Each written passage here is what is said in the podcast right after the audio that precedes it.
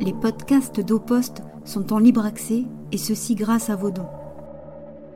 Soutenez la riposte sur oposte.fr. Je suis dans le noir, les amis. Bonjour, bonjour tout le monde. Comment allez-vous? Comment allez-vous? Eh, bonjour, bonjour les amis du café, bonjour les amis de la police, et bonjour les amis de la fée électricité. Alors, il va falloir que l'un d'entre vous, l'une d'entre vous, me donne euh, des petits tuyaux en termes de d'électricité. J'espère que vous allez bien. Bonjour euh, Durdenoff, bonjour euh, Rial, bien sûr, bonjour Sentier Battant, bonjour Brigoulet, bonjour Valeur Anarchiste, bonjour Pomme Dauphine, bonjour Grand Silence, bonjour Vest et bonjour, bonjour les, les raiders de Vulgadroit. Euh, merci, merci à vous d'être là. Je vous explique, j'étais super heureux.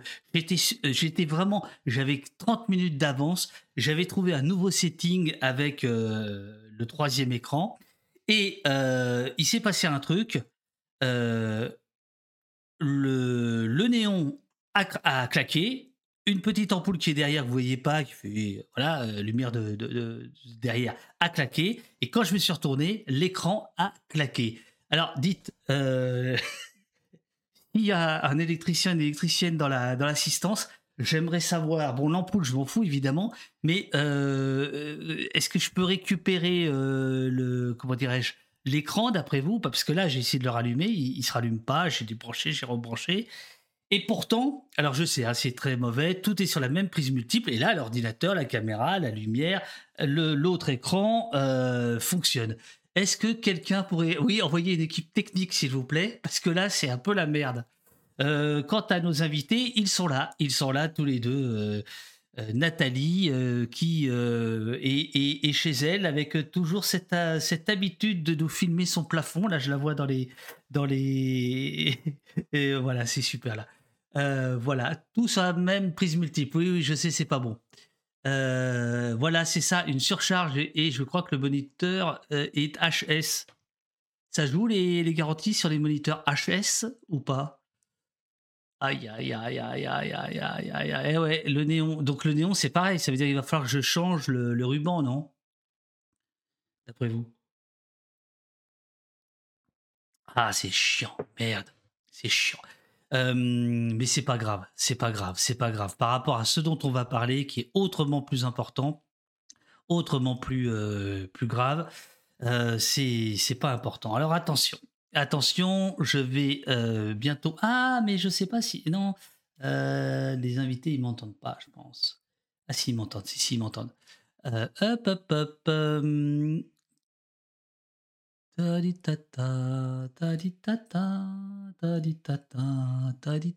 Attention, les invités, je vais vous mettre là. Euh, et je vous dis que à la fin de l'émission, on fait un petit point. Il nous en reste une, peut-être deux, avant les vacances. Vous êtes ce matin 433 donateurs. Il faudrait que vous soyez, que nous soyons 500 à la fin du mois. Sans déconner. Sans déconner. J'envoie la sauce. Hop. Bonjour, bonjour, bonjour. Bonjour. Bonjour. Pierre euh, sur notre gauche, Nathalie sur notre droite. Euh, Pierre qui est muni d'un casque et Nathalie qui nous montre encore une, une jolie. Non, non, mais ça va, Nathalie. Si tu entends, tout va bien. Ouais, ouais, ouais. Est-ce que tout le monde vous entend? Euh, Attends, je suis en train de me demander. Est-ce que tout le monde entend les invités? Il faudrait que vous Moi parliez. j'entends Nathalie. Oui, moi j'entends Nathalie. Mais je t'entends toi. Donc normalement. Oui, moi j'entends tout, alors ça ça va bien. Bon, super, super, super. Hop, hop, hop. Euh, oui, on entend. Super. Bonjour Pierre, bonjour Nathalie. Que s'est-il que s'est-il réellement passé à Sainte-Soline? Euh, Vous êtes euh, deux des, des signataires, je pense, anonymes de ce rapport, rapport euh, qui a été rendu public et qui démonte les mensonges d'État. Observation de terrain, témoignage. Le lendemain de la présentation officielle du rapport, euh, vous êtes deux observateurs de la Ligue des droits de l'homme au poste pour dire euh, avec nous, pour euh, nous raconter les conclusions, mais on va faire mieux que ça parce que moi j'ai j'ai lu jusque tard dans la nuit avec délectation, si je puis dire, votre, votre travail. Et on ira évidemment aux conclusions, mais euh, on ira aussi sur comment vous êtes arrivé à ces, à ces conclusions. Euh, conclusions qui disent que oui, il y a eu usage immodéré et indiscriminé de la force lors de ces manifestations écologiques. Oui, la version officielle présentée par les autorités est une réécriture factuellement fausse des événements. Et ce qui est saisissant dans votre travail, c'est combien il a des allures de contre-pouvoir. Est-ce que ça vous convient comme présentation? C'est parfait. Je vais, ah juste peut-être préciser une chose, parce que euh, moi, je suis référente des observatoires et, euh, pour la Ligue des droits de l'homme, et je suis euh, avocate. Et en fait, je n'étais pas présente à Sainte-Soline, donc je le précise. J'ai participé à l'écriture du rapport pour tous les aspects juridiques. Lorsqu'il fallait préciser, notamment parce qu'on a essayé de montrer que c'était c'était annoncé. Il y avait eu une communication avant, mais pas qu'une communication. Il y avait eu aussi tout un aspect sécuritaire qui se développe de plus en plus d'ailleurs, avec les arrêtés d'interdiction et les et couplés aux réquisitions du parquet. Et là, il y avait même une circulaire du ministre de la Justice qui, qui avait préconisé vraiment une coopération intense, dirons-nous, pour ne pas dire, pour moi, c'est une inféodation de la justice à, l'intérieur, hein, au préfet. Et, euh, donc, à partir de là, avec tous ces arrêtés d'interdiction, il y a eu énormément de contrôles. Il y a eu plus de 20 000 contrôles d'après le ministère de l'Intérieur, pour un résultat vraiment euh, pitoyable de, de vraies poursuites, puisque c'est, je crois, une vingtaine de poursuites c'est, euh, voilà, il y a, y a, quelque chose d'assez, d'assez ridicule, mais pour autant, il y a eu énormément de contrôle et, euh, et les observateurs ont, eux-mêmes été extrêmement contrôlés, aussi bien à l'aller qu'au retour. Et ils ont été arrêtés de multiples fois euh, le, long de la route à expliquer, à devoir expliquer que ils étaient observateurs, quel était leur rôle. Et au retour, ils ont même subi des contrôles avec euh, les, lampes UV pour, euh, parce qu'il y a eu. Euh, mais, mais Nathalie, tu n'es, tu, n'es pas sur BFM là, tu as tout ton temps. Pourquoi Qu'est-ce qui t'arrive? Oui, non, pardon, je, voulais juste dire que je n'étais pas. En fait, au départ, je voulais juste dire ça. Que voilà, oui, oui, j'ai bien compris. Mais, mais tu du coup, il ne faut pas s'attendre à ce que je puisse parler de ce qui s'est passé concrètement mais que j'ai participé au rapport sur le plan juridique. Et puis, je me suis laissé entraîner. Euh, Tandis que Pierre, euh, Pierre, tu étais présent. Alors, Nathalie, tu, tu es membre euh, du syndicat des avocats de France, je crois? Non? aussi. Voilà. tu es membre de l'Observatoire des pratiques policières, des libertés publiques et des pratiques policières de, de Paris. Tandis que toi, Pierre, tu es membre de l'Observatoire des pratiques policières toulousain. Euh, nous, on, montrera la, carte tout à l'heure. Et toi, Pierre, tu étais sur place. Toi, tu ne tu peux pas te, défausser, te défiler sur tes camarades, comme vient de le faire lâchement Nathalie. D'accord. Ah, mais je, ne veux pas le faire d'abord. Mais euh, non, non, j'étais effectivement sur place. Euh, on va dire que c'est une expérience, quoi. On va dire ça. que dire de plus vraiment sur place. je, je, de, de Nathalie, c'est-à-dire que moi je suis pas avocat, euh, mais j'étais sur place et on, a subi, euh, subi ce qu'on a subi, mais on va, en parler après.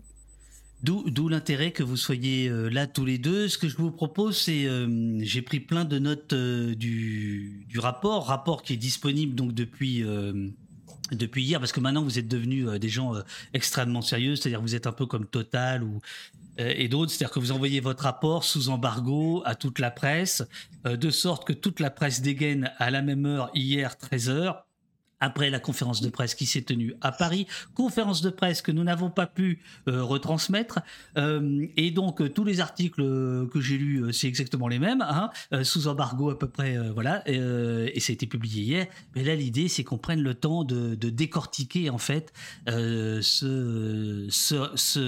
rapport qui fait 164 pages, et je m'empresse de le dire, qui est en fait l'émanation de, de vos deux observatoires respectifs, Paris et Toulouse, mais aussi celui de Poitou-Charentes, euh, de Gironde, euh, de la Fondation Copernic, du, du, syndicat. Non? Non, non, non, non, non, non.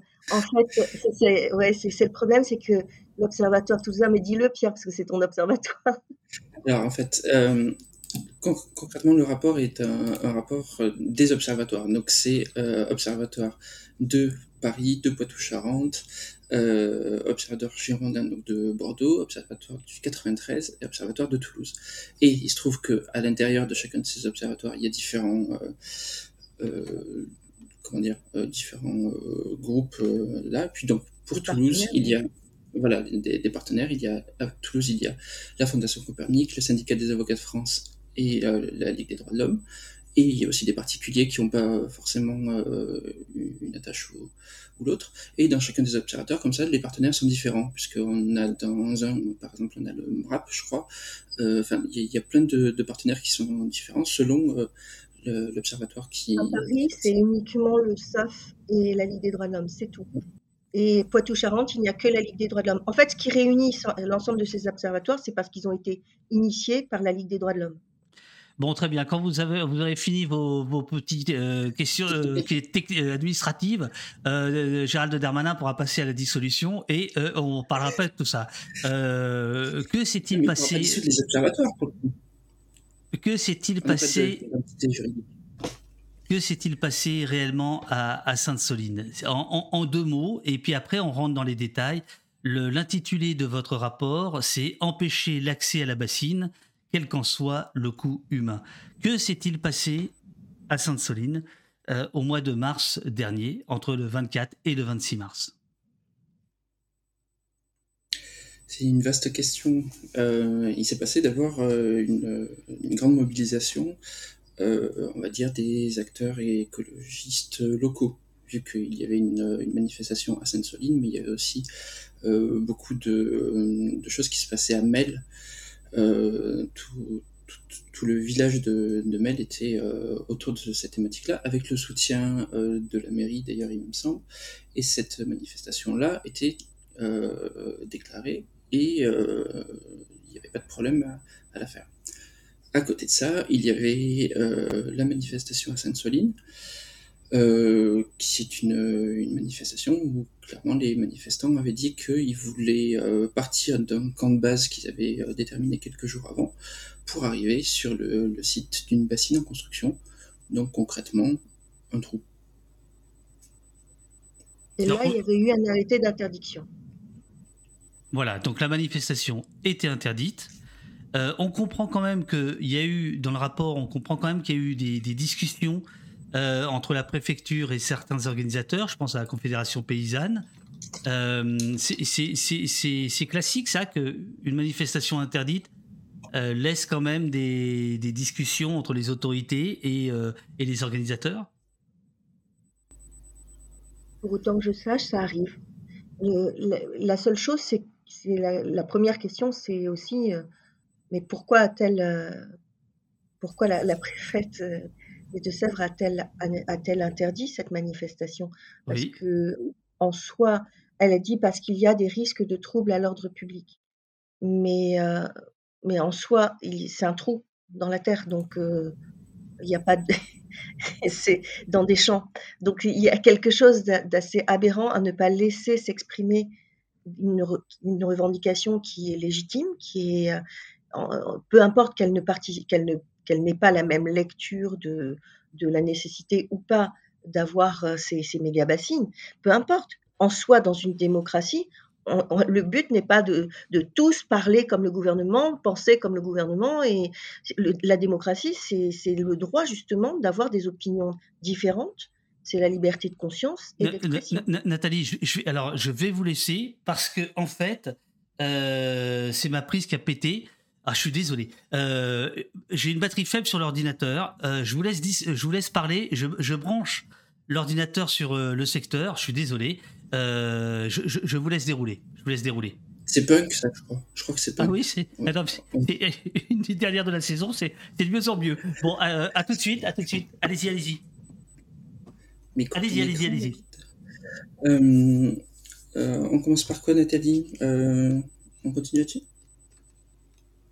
Non, moi je trouvais important de commencer par là, par, dire que euh, pour moi c'est une aberration d'avoir interdit la manifestation parce que, parce que justement il aurait bien mieux valu laisser s'exprimer les personnes, laisser dire euh, ce qu'elles revendiquaient et pourquoi elles le revendiquaient. Et, là, c'est un vrai souci de, de, bloquer ainsi. Et alors après, comme elle sait que de toute façon la manifestation va se tenir, bah, du coup, elle va, elle va ensuite euh, discuter avec les organisateurs. Mais ça prouve. Mais, mais c'est un vrai souci, euh, je, le dis parce que c'est un vrai souci euh, général. C'est-à-dire que, par exemple, la manifestation euh, pour, pour Adama Traoré a également été interdite. Et là, la LDH attaque aussi. Et c'est toujours la même idée qu'on ne laisse pas euh, on ne laisse pas s'exprimer les personnes, sachant que cette manifestation précise, il n'y avait, pas, il avait pas eu de violence les années précédentes, il n'y a rien eu qui justifie cette interdiction. Et même sur la, quand ils se sont déplacés pour Place de la République, pareil. Donc euh, il y a, avec comme argument formidable de dire que c'est parce qu'il n'y avait pas assez de forces de l'ordre pour encadrer la manifestation. Mais pour autant, ils l'ont encadrée plus qu'encadrée, puisqu'elle s'est quand même tenue avec beaucoup de personnes, et que du coup, il, après, on conteste la façon dont ça s'est tenu, mais c'est une autre manifestation. Mais c'est pour expliquer la, logique qui est finalement une logique contraire à la démocratie. Et pour revenir sur la question de David, du coup, euh, sur le, dialogue entre... Euh, L'électricité est revenue, putain L'électricité est revenue. Ben, vous savez quoi? C'était les plombs. oh la vache. Bon, euh, je vais pouvoir faire bien les choses maintenant parce que j'ai 50 000 questions. Mais je vous laisse continuer. Je, profite du retour de la électricité pour refaire mon setting. Mais allez-y, allez-y les amis. Ah, c'est trop bien. Ah, je suis trop content. en train de dire que la, discussion avec les organisateurs euh, est quand même la norme parce que nous, à, Toulouse, on a eu euh, une manifestation contre euh, le projet d'autoroute entre Toulouse et, Castres. Et là, on a bien vu que... Ah oui, que nous avions retransmis il y avait une position extrêmement ferme au début du, préfet, des préfets, et euh, qui a été euh, petit à petit euh, un petit peu plus souple au fur et à mesure que, le, que les discussions avec les, manifestants progressaient, et jusqu'à ce que la manifestation se passe quasi bien. Alors, on va pas dire totalement bien, parce que c'est quand même problématique cette façon de faire, mais bon, elle a pu se tenir dans des conditions euh, à peu près normales. Donc heureusement que, les, organisateurs peuvent discuter avec le, préfet, que ça peut encore euh, euh, changer les choses. Par contre, est-ce que la manifestation de Toulouse-Castres se serait bien passée si elle avait été avant Sainte-Soline? Ça, je suis pas sûr. Parce qu'il y, y, a un effet de... Est-ce qu'on va recommencer la même chose? Est-ce que ça va être toujours ça? Avec toutes les manifs écolos Et ça, je pense qu'ils peuvent pas se le permettre non plus. Alors, on, des, choix, des choix politiques. Mais vous m'entendez plus ou quoi? Qu'est-ce que c'est que ça? Si, mais on aime bien t'interrompre. Alors, allez-y, allez-y. À toi? Non, non, mais allez-y, allez-y, allez-y. Allez-y. Moi, je fais mon petit ménage et puis après, j'attaque. Les choix politiques, tu disais, Nathalie.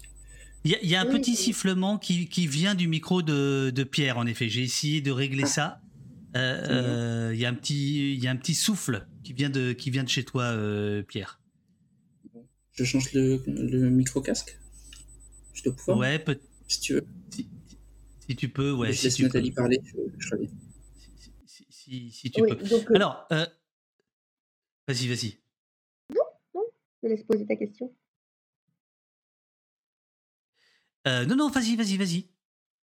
D'accord. Donc, ce que ce que j'ai essayé de dire, c'est qu'il y a des choix politiques qui sont qui sont pris en termes de maintien de l'ordre et qu'il n'y a pas une fatalité. C'est pas parce qu'une manifestation a été interdite qu'automatiquement il va y avoir des violences, qu'automatiquement ça va, le le choix du maintien de l'ordre va être de tel ou tel et c'est ce qu'a expliqué Pierre, que finalement une autre manifestation interdite, écologiste aussi et qui est sur un projet sensible également, n'a pas du tout eu le même type de de, maintien de l'ordre qui s'est déployé et que de ce fait, ça s'est bien passé. Avec les mêmes organisateurs, c'est ça qui est intéressant aussi. précisément, oui, les soulèvements de la terre. Euh, précisément, euh, toi qui, toi qui es avocate, Nathalie, on, en profite, on fait une petite consultation juridique euh, gratos, là, vite fait. Peux-tu bien nous rappeler que une manifestation qui n'est pas autorisée. non, non, non, non, alors là, je, je t'arrête tout de suite, je ne peux plus supporter ce mot. Non, on est dans un régime de liberté de manifester Et donc, liberté de manifester, ça signifie qu'on ne peut pas avoir à attendre l'autorisation de, de, de l'État. C'est pas possible, puisque justement, c'est une liberté. Donc, on ne fait que déclarer une manifestation. Pourquoi? Parce que il est envisagé. Alors, il faut bien se dire que d'après la Cour européenne des droits de l'homme, l'État a l'obligation positive de devoir protéger les manifestants. On ne dirait pas, mais, mais d'après ce que fait la France, et c'est bien pour ça. Ah bah si, oui, oui, bien sûr, oui, oui. Et, si, si, c'est d'ailleurs. de l'ONU, etc., s'inquiète. Hein. c'est que le principe, c'est que l'État doit protéger les manifestants. Et donc la déclaration de manifestation, elle sert à ce que l'État organise la façon dont il va faire euh, ce qu'on appelle le maintien de l'ordre, mais déjà en soi, c'est en soi problématique aussi que, que ce soit le terme. Mais pour qu'on se comprenne, on va employer ce terme. Donc l'État organise le maintien de l'ordre, mais il doit l'organiser dans le but de faire en sorte que ça se passe bien et au sens où les gens puissent manifester. Et donc là, euh, quand, on parle d'autorisation, c'est comme si on donnait les clés au pouvoir pour dire vous avez le droit ou non de vous exprimer. Non, c'est une liberté. Et je, le dis d'autant plus qu'au moment du déconfinement, il n'avait pas été permis de, se rassembler pour manifester. Ce qu'on a attaqué, on a, dit c'est une liberté. Et ensuite, quand, on a gagné, ils ont tout de suite transformé la déclaration, la, la des simples déclarations préfecture, ils l'ont transformée en demande d'autorisation. Et du coup, on a encore attaqué et nous avons encore gagné parce que c'est une liberté. Mais le problème, c'est que c'est tellement entravé, alors que c'est censé être une simple déclaration, c'est tellement entravé. Il y a tellement de difficultés à obtenir euh, de, manifester aujourd'hui que pour tout le monde maintenant, c'est devenu une autorisation. J'ai été interrogée par la commission d'enquête, le rapporteur Florent Boudier m'a parlé encore de manifestations autorisées. Et, et quand je lui ai fait la remarque que ce n'était pas le régime juridique, on me dit Ah oui, oui. Donc, comme si ça n'avait aucune importance. Mais si, c'est, important parce que c'est une liberté, encore une fois. Désolé, hein, mais c'est, je trouve que c'est important. Non, mais euh, euh, maître, maître, on, voit, on voit votre, vos convictions, maître. Je, je, n'interviens pas. Euh, en fait, ne vous inquiétez pas, maître. Je voulais simplement vous poser la question de en cas d'interdiction, puisque parfois il y a des arrêtés d'interdiction, n'est-ce pas? Et il y en a de plus en plus. Je, voulais juste que tu puisses rappeler que ce n'est pas parce que c'est interdit qu'il est illégal d'y aller. Il y, a, y a, un distinguo, c'est ça? Ah si. Ah si, ah si. Ah si? là, tu peux pas. Ah. Ah bah oui, c'est justement d'ailleurs, quand tu que ce soit déclaré ou non déclaré, le préfet peut prendre un arrêté d'interdiction, hein, parce que il y a eu beaucoup de confusion là-dessus et en fait, certains ont même, contesté le fait d'avoir été verbalisé parce qu'il y avait eu un arrêté d'interdiction alors même que c'était pas déclaré et la cour de casse l'a précisé en disant: «Peu importe». C'est du moment que le préfet est au courant et prend un arrêté d'interdiction, euh, le fait de se rendre à la manifestation, c'est illégal. C'est une contravention de la quatrième classe. Et donc, on peut être verbalisé. Quatrième classe, c'est 750 euros maximum pour devant un tribunal, mais c'est ça peut faire l'objet d'une amende forfaitaire qui est à 135 euh, euros.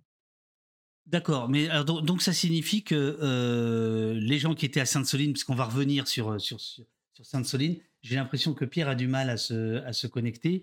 Euh, c'était, c'était donc une manifestation qui était, enfin un rassemblement qui était interdit. Donc de, facto, tout le monde était dans l'illégalité à ce moment-là, c'est ça?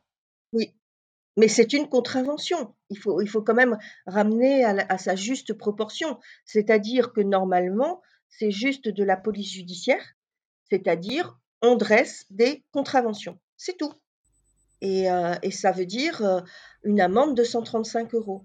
Ça ne justifie aucunement l'emploi de la force. C'est une contravention. On ne peut même pas vous interpeller ni vous placer en garde à vue sur une simple contravention. Pierre, tu es avec nous? Alors, je suis avec vous, mais est-ce que vous m'entendez bien? Euh, oui, mais il faut pas que tu hésites à parler plus, plus fort. Comme euh, je, t'ai vu dans la rue parler plus fort euh, quand on était venu à la manifestation à Toulouse. Je sais que tu es un charmant garçon, mais n'hésite pas à, à, attaquer. Parce qu'en plus, Nathalie, elle est en forme. Hein. Nathalie, elle est, elle est. Heureusement qu'elle est en forme. Je voudrais que vous nous parliez d'abord de la méthodologie, puisque donc on, va venir au fait que euh, vous prouvez par A plus B que les hostilités ont démarré grosso modo par, je, le lis comme ça, par, euh, par les, les, gendarmes et notamment euh, un peloton particulier sur lequel on va, on va, on va rester assez longtemps, qui est le, fameux peloton muni de, de, de quad. Je vais montrer les photos dans, dans, dans quelques instants. Vous démontrez qu'il y a eu une entrave des, des, au secours, mais j'aimerais d'abord qu'on parle de votre méthodologie qui est absolument euh, euh, d'une précision, d'une minutie, d'une rigueur, qui fait qu'on va pouvoir vous écouter, qu'on va pouvoir suivre ce rapport euh, de, manière, de manière sérieuse.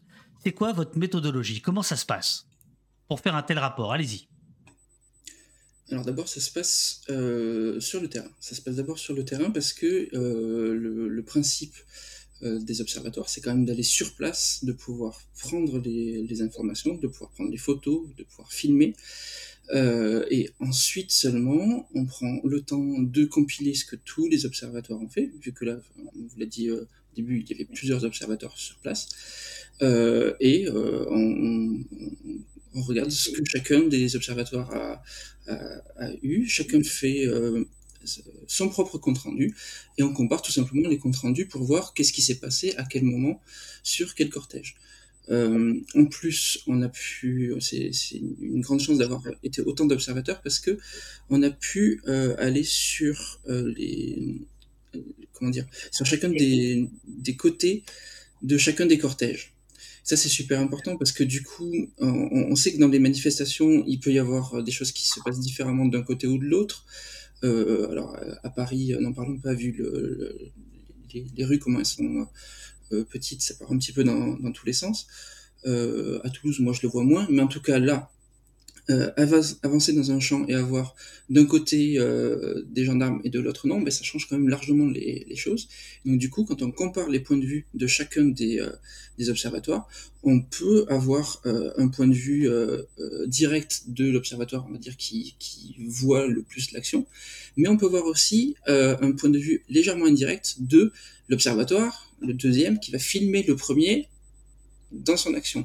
Et donc là, on voit quand même des interactions qui sont vachement plus euh, importantes. Et quand on compare ce qu'on appelle, nous, les minutiers, c'est-à-dire qu'est-ce qui s'est passé minute par minute euh, sur euh, une scène, eh ben, on va pouvoir affiner nos, résultats et pas être uniquement, bon, ben, moi, j'y vois rien parce que je suis plein dans, dans le lacrymo, mais j'entends des explosions géniales. Enfin, finalement, je peux pas donner beaucoup plus d'informations que j'étais dans le lacrymo et c'était très dense. Mais le deuxième observateur sur le côté va pouvoir donner des informations euh, supplémentaires et voir parfois c'est des observations croisées à trois ou quatre qui permettent euh, de dire avec précision qu'est-ce qui s'est passé, à quel moment et où.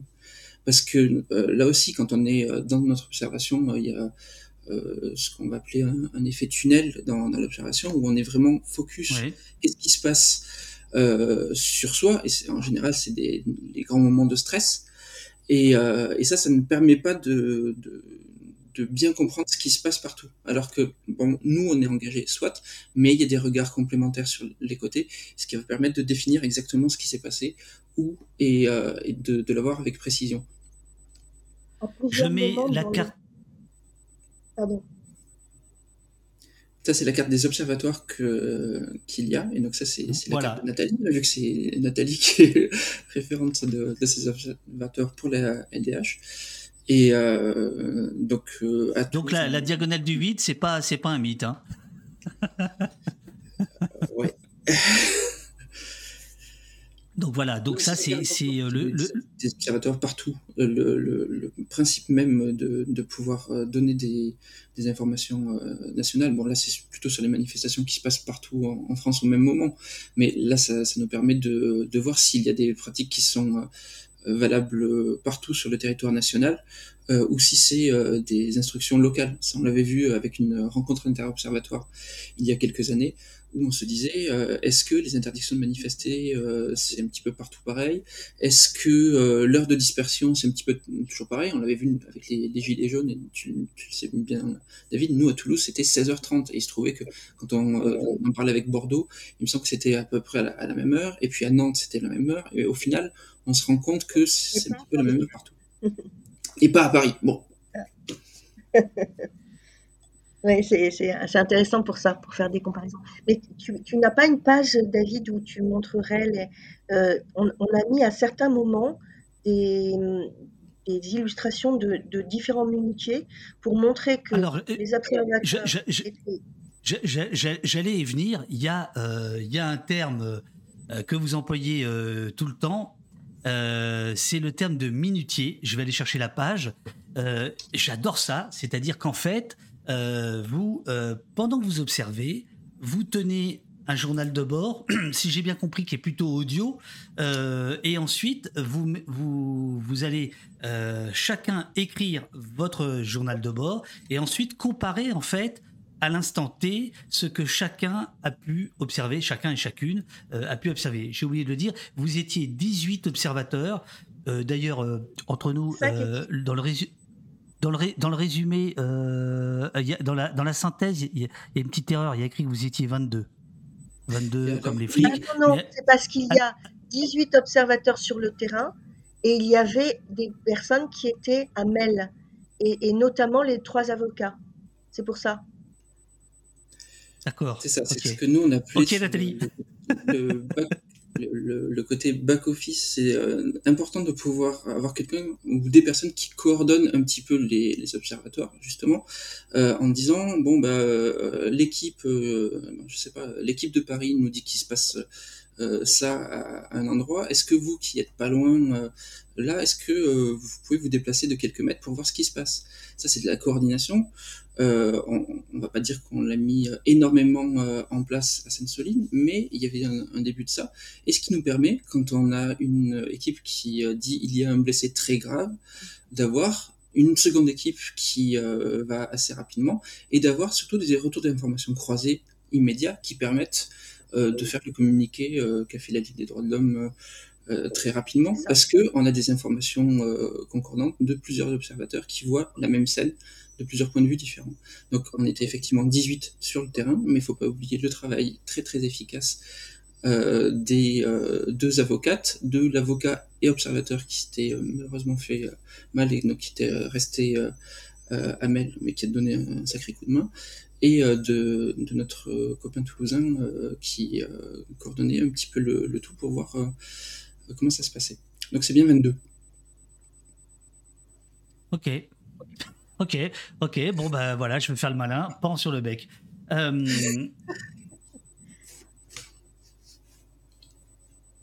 vous allez être sur place. Ce rapport fait 164 pages et vous allez prendre 4 mois pour euh, remettre ce travail. Je me souviens, Pierre, de discussions euh, tous, les, tous les deux, tu vois, où tu me disais on peut rien dire, je peux rien te dire, euh, il faut attendre le rapport et, je respectais évidemment, évidemment ça. Quatre mois de travail, euh, semble-t-il acharné quand on voit le, sérieux de, votre enquête. C'est le, c'est un temps incompressible.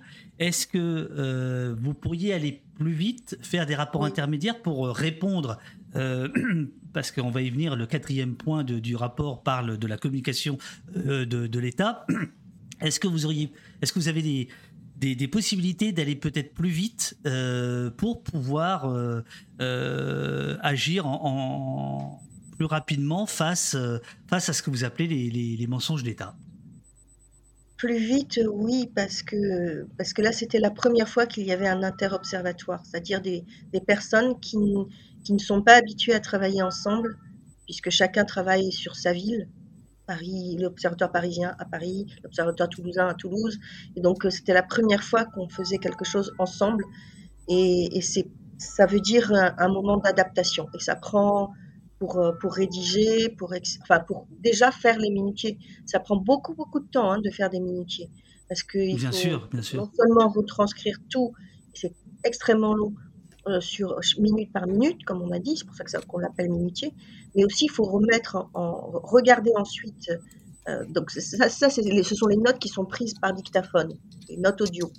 Mais après, il faut aussi regarder les vidéos pour voir si ça correspond bien, à, par exemple sur l'eurodatage de la vidéo, qu'on soit bien raccord aussi sur euh, ce qui a été mis en audio. Parce que parfois, l'audio, par exemple, une montre qui n'est pas très précise, on peut, alors qu'avec l'horodatage, ça, ça, va être, ça va être d'une minute, une minute plus tôt, une minute plus tard. Quoi. Ça, ça peut être... Donc, on, reprend tout ça. Et puis ensuite, il faut comparer les, les, minutiers. Alors, ça prend beaucoup de temps. Maintenant, c'est vrai qu'il y a eu du temps d'adaptation qui, si on avait été plus habitué à travailler ensemble, on aurait gagné du temps. Ça, c'est clair. Faire un rapport intermédiaire, c'est pas possible. C'est pas possible parce pour que chacun pour que chacun comprenne bien de quoi il s'agit quand on parle de minutier, voilà, je viens d'en mettre un euh, à l'écran. Usage des grenades lacrymogènes par les PM2I, c'est ça? Oui. Oui. Euh, on, va, on va y venir, c'est les, gendarmes en quad, de 12h30 à 12h50. Et donc on voit, euh, première colonne, c'est vos camarades de, de la Gironde. la deuxième, c'est Paris 1. La troisième, Paris 2, Toulouse, Toulouse, Poitou, Charente. Voilà, c'est ça votre minutier. Et là, euh, ce qui vous permet d'être extrêmement précis et effectivement de, sortir du tunnel en fait dont tu parlais Pierre, puisque de, comparer euh, vos données. Je vous propose qu'on démarre comme si on était à Sainte-Soline, c'est-à-dire qu'on aille chronologiquement. Bah, la première des choses, c'est en fait ce que vous allez observer, c'est le travail de renseignement, de contrôle routier, etc. Où tu l'as dit Nathalie, euh, empressé comme tu étais, euh, où il y a eu euh, plus de 24 000 contrôles, 24 000 et 10 contrôles de véhicules, selon Gérald Darmanin, et qui n'ont donné lieu qu'à 20 ouvertures de procédures, soit, soit quelque chose qui va faire le régal de McKinsey en termes d'efficacité, puisque les gendarmes sont à 0,08% des contrôles efficaces, 0,08%. 20 procédures pour 24 000 contrôles, ça fait ça. Ça, McKinsey, ils vont pas être contents. Ouais, mais peut-être qu'ils ont des parts de marché à gagner, hein, je sais pas. Alors, ces, contrôles, euh, qu'est-ce, que, qu'est-ce que vous pourriez en dire? Le, problème, c'est, euh, qu'il y a eu ces arrêtés d'interdiction, et notamment l'interdiction de et de transport d'armes. Alors jusque-là, bon, de toute façon les armes sont, interdites en France, donc euh, et, également le transport d'armes, donc euh, ça ne ferait que redoubler. C'est pas pas quelque chose d'intéressant, mais ça étend en réalité aux armes par destination. Et, euh, et ça, c'est problématique parce que Bon, déjà, il y a toute une argumentation juridique, mais je ne vais pas développer parce que je vais perdre tout le monde, je pense. Mais euh, la Ligue des droits de l'homme a attaqué et elle a été ensuite très attaquée par euh, notamment Elisabeth Borne, qui a dit qu'elle ne comprenait pas pourquoi la Ligue attaquait l'arrêté de, port d'armes par destination. Mais il faut bien comprendre qu'il y a deux façons de considérer l'arme par destination. C'est soit lorsque un objet quelconque a été utilisé pour euh, blesser quelqu'un, par exemple, je sais pas, moi j'ai ma souris, voilà, j'ai ma souris, je, la balance, imaginons que tu sois en face de moi, je te la balance sur, au visage et, je casse euh, tes, lunettes, mais c'était toi que je visais, euh, je te, je, te blesse ou pas, hein, peu importe, parce que de toute façon, ce sont déjà des violences. bon sang, je suis efficace. et, et ben ça, ma, souris devient une arme par destination, c'est-à-dire c'est pas une arme par nature, c'est pas conçu pour ça, mais c'est une arme par destination, c'est-à-dire l'usage que j'en ai fait je m'en suis servi comme d'une arme. J'ai balancé un verre d'eau, tu reçois le verre au visage, c'est pareil, c'est tout objet. Mais on comprend bien que ça ne peut être qu'après utilisation. Et ça, c'est le cas pour les violences. Pour autant, il existe aussi une infraction qui est le port d'armes en manifestation. C'est interdit de venir avec une arme en manifestation. Et la Cour de cassation a une interprétation qui est également un peu extensive. Elle dit c'est pas seulement l'arme par nature, mais c'est aussi l'arme par destination. Mais elle précise qu'il faut que l'arme soit, parce que ça c'est le texte hein, de 132-75 du Code pénal qui définit l'arme, elle précise qu'il faut que l'objet soit dangereux en soi et qu'il euh, y ait des faits qui matérialisent l'intention de la personne de s'en servir comme d'une arme. Donc, ça va quand on est sur une manifestation, qu'on a des boules de pétanque, on se dit, OK, c'est dangereux en soi. Et en plus de ça, c'est effectivement, on voit pas très bien ce qu'on va faire avec des boules de pétanque sur une manifestation. Donc, ça matérialise l'intention probable de s'en servir comme projectile. Mais encore une fois, la personne a le droit de se défendre derrière hein, et de dire non, en fait, voilà ce que ça va être un peu compliqué, mais elle peut. Mais le problème quand il s'agit d'un arrêté d'interdiction et comme celui qui a été pris, c'est que bah, du coup, ça peut être tout objet et le périmètre qui a été choisi par les préfets, parce que là, c'est la, préfète des Deux-Vienne et des Deux-Sèvres et, mmh, et le préfet de Vienne, le, choix qui a été fait est, de couvrir 30 communes. Donc, au plus, non, je ne sais pas le nombre de communes, c'est jusqu'à 30 kilomètres. 30 km, et sur ce, sur un grand nombre de jours, c'est-à-dire avant la manifestation et longtemps après la manifestation. Ce qui veut dire que si vous avez, des, je reprends mon exemple de boules de pétanque, vous avez des boules de pétanque trois jours après la manifestation. Et on peut quand même vous dire, vous êtes en illégalité, vous ne respectez pas l'arrêté parce que vous êtes dans la zone des 30 km et vous êtes à, trois jours de la manifestation. Mais en quoi est-ce qu'avoir ça dans sa voiture, dans le code de sa voiture, trois jours après, c'est la manifestation de quelqu'un qui est dangereux lors de la manifestation? C'est ça qui est, décrié. Ça n'a aucun sens. Et alors, il faut bien comprendre aussi que comme ce ne sont pas euh, c'est pas la même chose que, euh, lorsque la Cour de cassation statue, eh bien, les policiers vont décider ce qui est pour eux une arme par destination ou pas. Ils vont le, ils vont le décider. C'est à l'arbitraire total du policier. Et on, voit bien, bah, peut-être que tu peux raconter, parce qu'il y a eu un contrôle de Toulouse qui a abouti je vais te laisser. Bah, c'est exactement ça. C'est le... Nous, on rentre de la manifestation, mais après, alors donc du coup, euh, vu que tu voulais faire dans l'ordre, ça, va être râpé. Mais euh, quand on quitte la manifestation, nous, euh, l'équipe de Toulouse, enfin la deuxième équipe de Toulouse, on se retrouve dans, dans un, contrôle où ils vont nous demander d'ouvrir le coffre. bon, ils nous demandent des papiers du véhicule, tout ça. et ils nous demandent d'ouvrir le coffre et ils regardent disant euh, c'est un masque ça et euh, ça c'est un casque et oui parce qu'ils n'ont pas le droit de fouiller le véhicule tant qu'il n'y a pas d'OPJ euh, qui, est, qui est présent. Et bah, ils commencent à, faire leur petit marché comme ça. Bon bah alors le casque c'est interdit. J'avais ramassé une balle de LBD bon bah ça c'est interdit. Et, et, et on, se retrouve comme ça à, à, voir bah, concrètement un casque de vélo qui est euh, saisi comme une arme par destination, avoir euh, une carcasse de grenades, euh, tu sais, les, grenades explosives là, qui, qui balancent des, des, plots là, qui ne représentent aucun danger, qui se retrouvent saisis comme arme par destination. on se retrouve avec des, des masques qui sont saisis comme arme par destination et, aucune possibilité et les lunettes de piscine euh, également. Et, euh, et donc on, se retrouve avec une, situation comme ça qui est euh, ubuesque en disant bon ben euh, ça c'est saisi, ça c'est pas saisi, on sait pas pourquoi. Moi, euh, alors les copains se sont fait saisir les lunettes de piscine. Moi, mes, mes lunettes à moi ont, ont, pas été saisies. Enfin, on comprend pas. Enfin, le, le, casque de, de moto d'un observateur a été pris, les casques de vélo aussi. On comprend pas ce que, euh, ce c'est et c'est soumis totalement à l'arbitraire. Quand je signale aux gendarmes que ça semble un petit peu arbitraire comme ça, il me dit bah alors vous, euh, du coup, je vais regarder votre pièce d'identité plus longuement et je vais faire tous les contrôles possibles quand même pour bien vérifier que vous n'êtes pas un terroriste. Euh, donc non seulement on a cet arbitraire là où on est comprimé parce que enfin on nous pique ce que ce qu'ils veulent dans le coffre quoi concrètement et en plus si on dit attendez enfin vous êtes sûr que vous respectez bien la loi parce que vous n'avez pas votre RIO et que euh, ça semble un petit peu abusif ah bah alors puisque c'est ça on va faire des contrôles supplémentaires RIO c'est le matricule pardon non, mais ici, tout le monde connaît. Hein. Tout le monde porte son matricule dans le chat. Et d'ailleurs, euh, Pierre, euh, qui répond dans le chat. C'est le matricule P, euh, B31, je crois, non? Oui, c'est ça.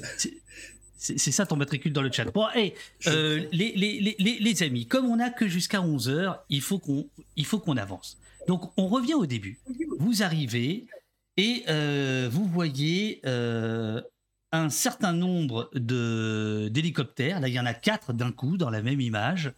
Vous allez voir ensuite euh, drôle de, cette drôle de camionnette euh, de la gendarmerie, photo prise depuis la position des observateurs observatrices de Toulouse aux alentours de Lusignan. Il s'agit euh, d'un véhicule de surveillance que vous montrez ici, qui est déployé différemment. C'est quoi ce véhicule? Vous savez de quoi il est équipé? Là, c'est le véhicule bleu qui est dans le fond. Alors, on ne sait pas exactement, exactement de quoi il est équipé, hein, parce que on est observateur, mais on n'a pas le droit de rentrer dans ce genre de véhicule. Euh, il semble La Plagitane euh, propose euh, qu'il s'agirait d'une camionnette d'interception. c'est ce qu'on ce qu'on pense effectivement. On pense que c'est une, camionnette qui intercepte tous les, les sons et les communications autour. Et il s'agirait pour le coup de policiers, pas de gendarmes, si je me trompe pas. Ah non, là, c'est le bleu roi de la, de la marée chaussée. Ah, peut-être ben, pas, peut-être pas. Et, ben, ouais, mais en même temps, le, véhicule, il est banalisé. Euh, je suis même pas sûr qu'il ait des plaques de police. Euh, là, enfin, euh, il faudrait que je le vérifie. C'est pas moi qui C'est vrai, tu as raison. Sur, sur la, partie de. Sur cette il y a une proposition dans, dans, le, dans le chat qui parle de lecteur de plaques à tous les coups. En tout cas, un, attirail que nous ne connaissons pas. Voilà, il est, également pris euh, de loin. Et donc, il y a cette espèce de tige qui, euh, euh, ressort. on arrive sur, le, sur le, le, lieu de la manifestation. imaginons, on a passé les contrôles. On voit que les policiers filment, prennent des photos euh, donc il y a tout un travail de renseignement. On voit des photographes euh, qui utilisent également euh, des photographes, des gendarmes qui utilisent des téléphones portables et pas uniquement des, vidéoscopes, des, des caméscopes.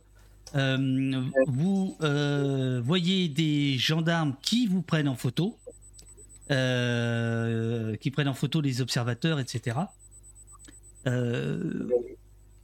ensuite, on va dire que la manifestation euh, s'élance. Il y a trois cortèges. Est-ce que vous pouvez rappeler les couleurs des cortèges et euh, que désigner en fait ces trois cortèges?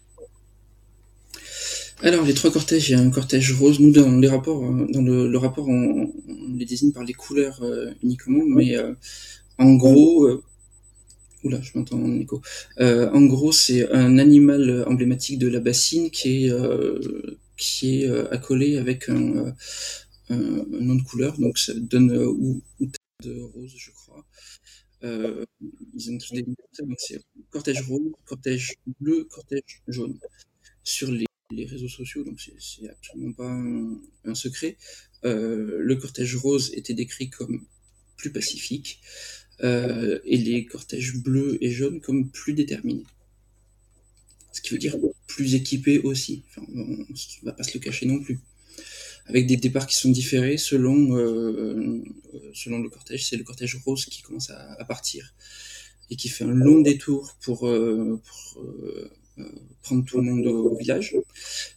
Et ensuite, les deux autres cortèges qui vont suivre. Le bleu et ensuite le, jaune qui arrive en dernier. Moi, j'étais sur le cortège jaune.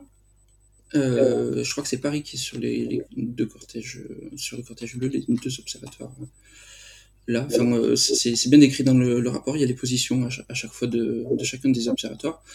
Euh, et on avait euh, l'observatoire, enfin, les observateurs de Toulouse et de Poitou-Charentes qui étaient sur le cortège rose au début. La, manifestation part en, milieu de, matinée. Et j'avance pour aller évidemment là où, là où il y a eu des, des problèmes. Euh, il, est, euh, il est 12h30, 12h50 et euh, il y a ce que vous appelez la rencontre avec le peloton motorisé d'intervention et d'interpellation, le PM2I. Et les premières heures, le PM2I, c'est ça. C'est donc, ce sont ces gendarmes munis de quad, une espèce de braves, de braves champêtres, qui intervient. Attends, je vais, je vais te mettre le, je vais essayer de t'enlever l'écho, mais le, petit souci qu'on a, Pierre, c'est que ton micro fait bourdonne un peu. Là, ça, tu ne devras plus avoir d'écho. Euh, voilà. Donc, qu'est-ce qui se passe exactement? Euh, alors, ce, ce, qui est important avec ces, quads là, c'est que euh, ils se déplacent donc très rapidement. C'est des quads, alors que tout le, champ, enfin, c'est plein de boue. Enfin, il faut s'imaginer quand même qu'on on a marché plusieurs heures, vraiment dans la boue. Euh, et donc ces quads se dépassent très très rapidement et euh, ils se portent immédiatement euh, au, devant du cortège bleu. Et on va dire qu'il y a dans la même minute les quads qui arrivent devant le, cortège bleu, un feu d'artifice qui part à, à, des dizaines de mètres d'eux et un, un grenadage immense au lacrymogène de euh, du cortège du cortège bleu. Donc c'est ouais c'est ça c'est le brave des champs euh, nous dit West mais ouais c'est ça. C'est complètement ça. C'est euh, ils arrivent ils cassent tout et puis ils repartent alors ce, que vous démontrez euh, dans vos dans vos minutiers c'est que euh, pour vous, ça ne fait pas de doute que euh, la première sortie de ces quads euh, devient à 11h, à 12h35. c'est le premier contact avec les, mani les, manifestants et que selon vous, les gendarmes attaquent les cortèges sans sommation et sans raison apparente. Car à ce moment-là, tout est calme. Alors ça c'est un point important parce que euh, le, le, le, ministre et la, la, préfète en ont beaucoup parlé, donc on va essayer de prendre le temps de, de bien expliquer. Le, Absolument. Euh, non seulement nous on a des observateurs, mais le principe de, de faire un rapport si longtemps après, c'est de pouvoir accumuler aussi des sources extérieures. On n'a pas pris beaucoup, mais on en a pris quelques-unes. Et il se trouve que euh, il y avait des journalistes de complément d'enquête qui filmaient des deux côtés, vu que moi j'avais une, une, équipe euh, qui nous suivait, nous l'Observatoire de Toulouse, et il y avait une équipe qui suivait la gendarmerie. Et on voit donc le, le chef des gendarmes qui donne l'ordre à ce PM2I de se porter au contact, euh, machin, et il dit clairement ce qui va se passer. Il dit vous avez l'usage des armes euh, et vous faites un tir de dispersion. Mais à partir du moment où on dit ça, c'est du maintien de l'ordre. Enfin, on, rentre dans le, maintien de l'ordre, mais il y a des codes pour ça. Et alors, Nathalie euh, va pouvoir te citer euh, tous les articles euh, précisément, mais concrètement, il faut des sommations. Euh, il faut que ça soit nécessaire et proportionné. Enfin, on rentre dans, l'usage euh, classique. Est-ce que on va dire que bon, euh, on ne peut pas être sûr que le feu d'artifice il parte avant ou après le, grenadage. On n'a pas un, un, truc euh, exact parce que le feu d'artifice, le temps qu'il s'allume et la grenade, le temps qu'elle descende, euh, ça arrive à peu près en même temps. N'empêche que si le chef, plusieurs minutes avant, il dit vous avez l'usage des armes, c'est qu'ils vont s'en servir. Donc l'usage des armes, il est déterminé à l'avance, quel que soit le comportement des manifestants, et il est fait sans sommation parce que ben, personne n'a entendu de, de, sommation et que euh, la brigade qui est là pour euh, réguler, euh, enfin que aucun observateur, d'aucun observateur n'a jamais vu, bah non, il n'y a, a, pas eu de sommation. Alors que les gendarmes en ont la, la, capacité. Le lanceur Cougar, il est très facile de mettre dessus la fameuse fusée rouge qui fait office de sommation, et ils auraient très bien pu faire comme ça et le faire franchement plus cool, si je peux le dire comme ça, euh, en euh, tirant des fusées rouges, personne n'aurait rien compris à ce qui se passe, mais au moins ils auraient été dans la légalité. Et le minimum qu'on demande quand même des forces de l'ordre, c'est d'agir dans la légalité. Or là, non. Là, on arrive avec, euh, bon, bah, il y a peut-être un feu d'artifice en même temps, mais en tout cas, il y a une masse énorme de gaz lacrymogène qui s'abat sur des manifestants qui ne comprennent pas, qui commencent à courir. Et, et est-ce que c'est nécessaire? Est-ce que c'est proportionné? Bah non, clairement pas. Le, le, chiffre, euh, vous avancez le chiffre de 5000 grenades euh, lancées en euh, moins de deux heures sur combien de manifestants? Bon, alors, les Il y en a un de vous deux qui, qui, a un petit écho, je ne sais pas lequel, mais ça, ça crée un petit peu de perturbation. Je ne sais pas lequel de vous deux a un petit écho ou nous renvoie l'image du, du, du le son de, du, du live. Peut-être toi, Nathalie, si tu peux baisser un tout petit peu ton retour. Moi, je l'ai dans le casque, donc normalement, c'est pas moi. Mais... Dans le casque de. Ouais, non, non, voilà. Donc 5000 grenades, c'est ça? Alors 5000 grenades, ça, ça fait partie donc, des sources extérieures, vu que c'est euh, le rapport euh, de, de, la gendarmerie. Euh, il faut en dire aussi quelque chose de, de ces grenades-là. C'est que 5000 grenades, oui, mais 5000 grenades de quel type? Parce que 5000 grenades lacrymogènes, c'est pas du tout pareil que 5000 grenades GM2L. Euh, je ne sais pas si tout le monde dans le, dans le, le live a entendu ce que c'est une grenade explosive qui, qui explose à, on va dire, une paire de mètres de vous. Euh, concrètement, on n'est pas bien. Donc c'est pas du tout la même chose. La grenade euh, lacrymogène MP7 euh, ou CM6 euh, qui arrive, ou une grenade explosive et lacrymogène, et c'est encore pas la même chose. Les, les, grenades qui sont basées sur l'explosion, enfin la, la, détonation, que ce soit les assourdissantes, ou celles avec les, les petits plots. donc 5000 grenades, oui. On a le décompte exact de chacune des, des, grenades, les ASSD, les, euh, celles avec les plots, mais par contre, ils ont euh, mis ensemble toutes les grenades lacrymogènes, quel que soit le type. Et ça, nous, ça nous pose un sacré problème, parce que euh, chaque explosion qu'on entend, et quand on arrive sur le site de la bassine, là aussi l'effet tunnel est, est, saisissant, parce que on arrive et c'est de l'explosion en permanence, boum, boum, boum, et on, on, a rythmé toute notre observation avec ces bruits d'explosion. Donc on sait qu'il y a eu énormément de grenades euh, GM2L, parce que les grenades lacrymogènes n'explosent pas, euh, ne, font pas une détonation. Mais le rapport de la gendarmerie, bizarrement, il omet de dire combien de grenades explosives euh, ont été lancées. Et, et c'est très saisissant d'avoir ça, parce que ce sont ces grenades-là que, dans leur propre rapport, les gendarmes disent qu'ils sont efficaces contre les black blocs, alors je mets Black Bloc euh, entre guillemets parce que je euh, est-ce que tous les cortèges étaient euh, en Black Bloc constitués de en Black Bloc? Je ne suis pas sûr. Mais bon enfin, on, va laisser ça de, de côté. En tout cas, euh, 5000 grenades lacrymogènes, ou en tout cas qui ont un effet lacrymogène, d'accord? Mais moi, j'aurais bien aimé que la gendarmerie nous dise combien de grenades explosives. Parce que ces grenades explosives. Rappelons qu'il y a une dizaine d'années, les grenades lacrymogènes étaient euh, euh, faites pour les dispersions, pour les, pour les fins de manifestation, et pas du tout pour être euh, le, le, le, début des, des, des, festivités, on va dire. Euh, et que l'idée, c'était quand même de disperser la foule. C'est-à-dire c'était une grenade pour 300, 400 personnes, euh, ou, moins si c'était un groupe euh, proche des, forces de l'ordre. Euh, mais là, on voit bien que on, est dans des proportions qui n'ont plus rien à voir. C'est-à-dire c'est quasiment une grenade par manifestant. Et ça, on l'avait vu notamment avec, les Gilets jaunes. on se souvient de l'acte 3, 1er décembre 2018, où il y avait eu des milliers et des milliers de, de, de grenades dispersées autour de l'Arc de Triomphe.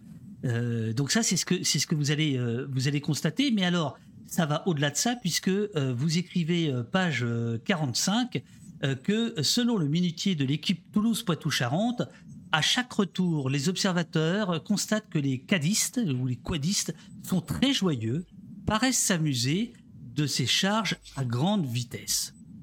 Alors ça, par exemple, c'est des petites choses que, que la presse n'a pas pu relevé euh, dans, ces articles euh, parce que bah voilà il n'y a pas le même temps qu'on peut disposer d'ici. Mais j'aimerais qu'on parle si, toi Pierre tu as euh, vu cette cette allégresse policière ou est-ce que vous pouvez l'un ou l'autre nous, expliquer comment les, vos collègues observateurs ont perçu cette, cette joie policière dans la cavalcade, dans la, dans la chevauchée fantastique entre guillemets? Euh, peut-être que Nathalie pourra en parler parce que c'est un petit peu le même principe que la Brave à Paris. Euh, ben, cette espèce euh, d'exaltation euh, de la vitesse et de l'usage de la force. Pour Sainte-Soline, euh, la citation exacte, c'est mon collègue donc qui était sur le cortège rose qui qui en parle parce que quand il voit le les quads, d'ailleurs il me regarde, je sais, je, un, grand bonjour.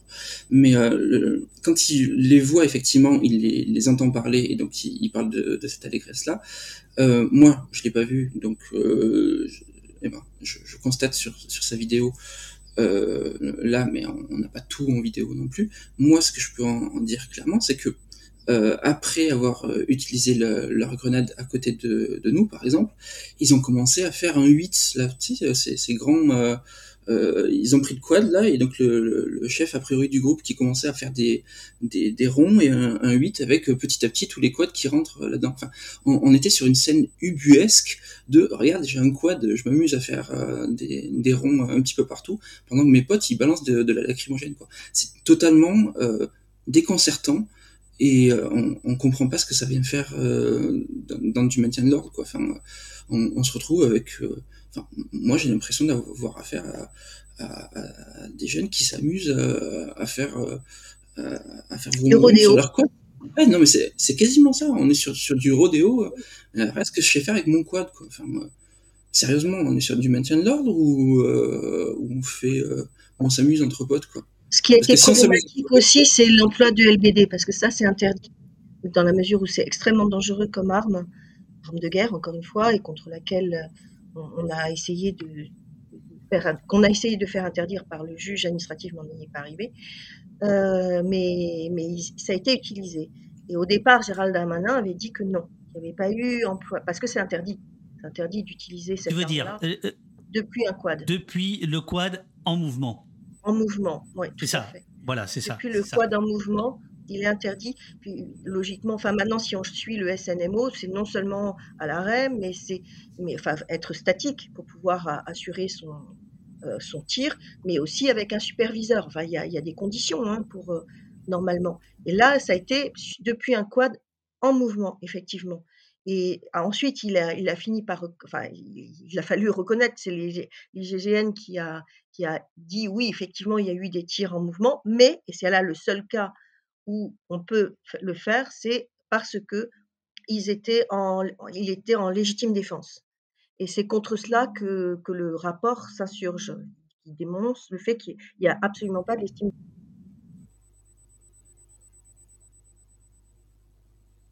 Pierre?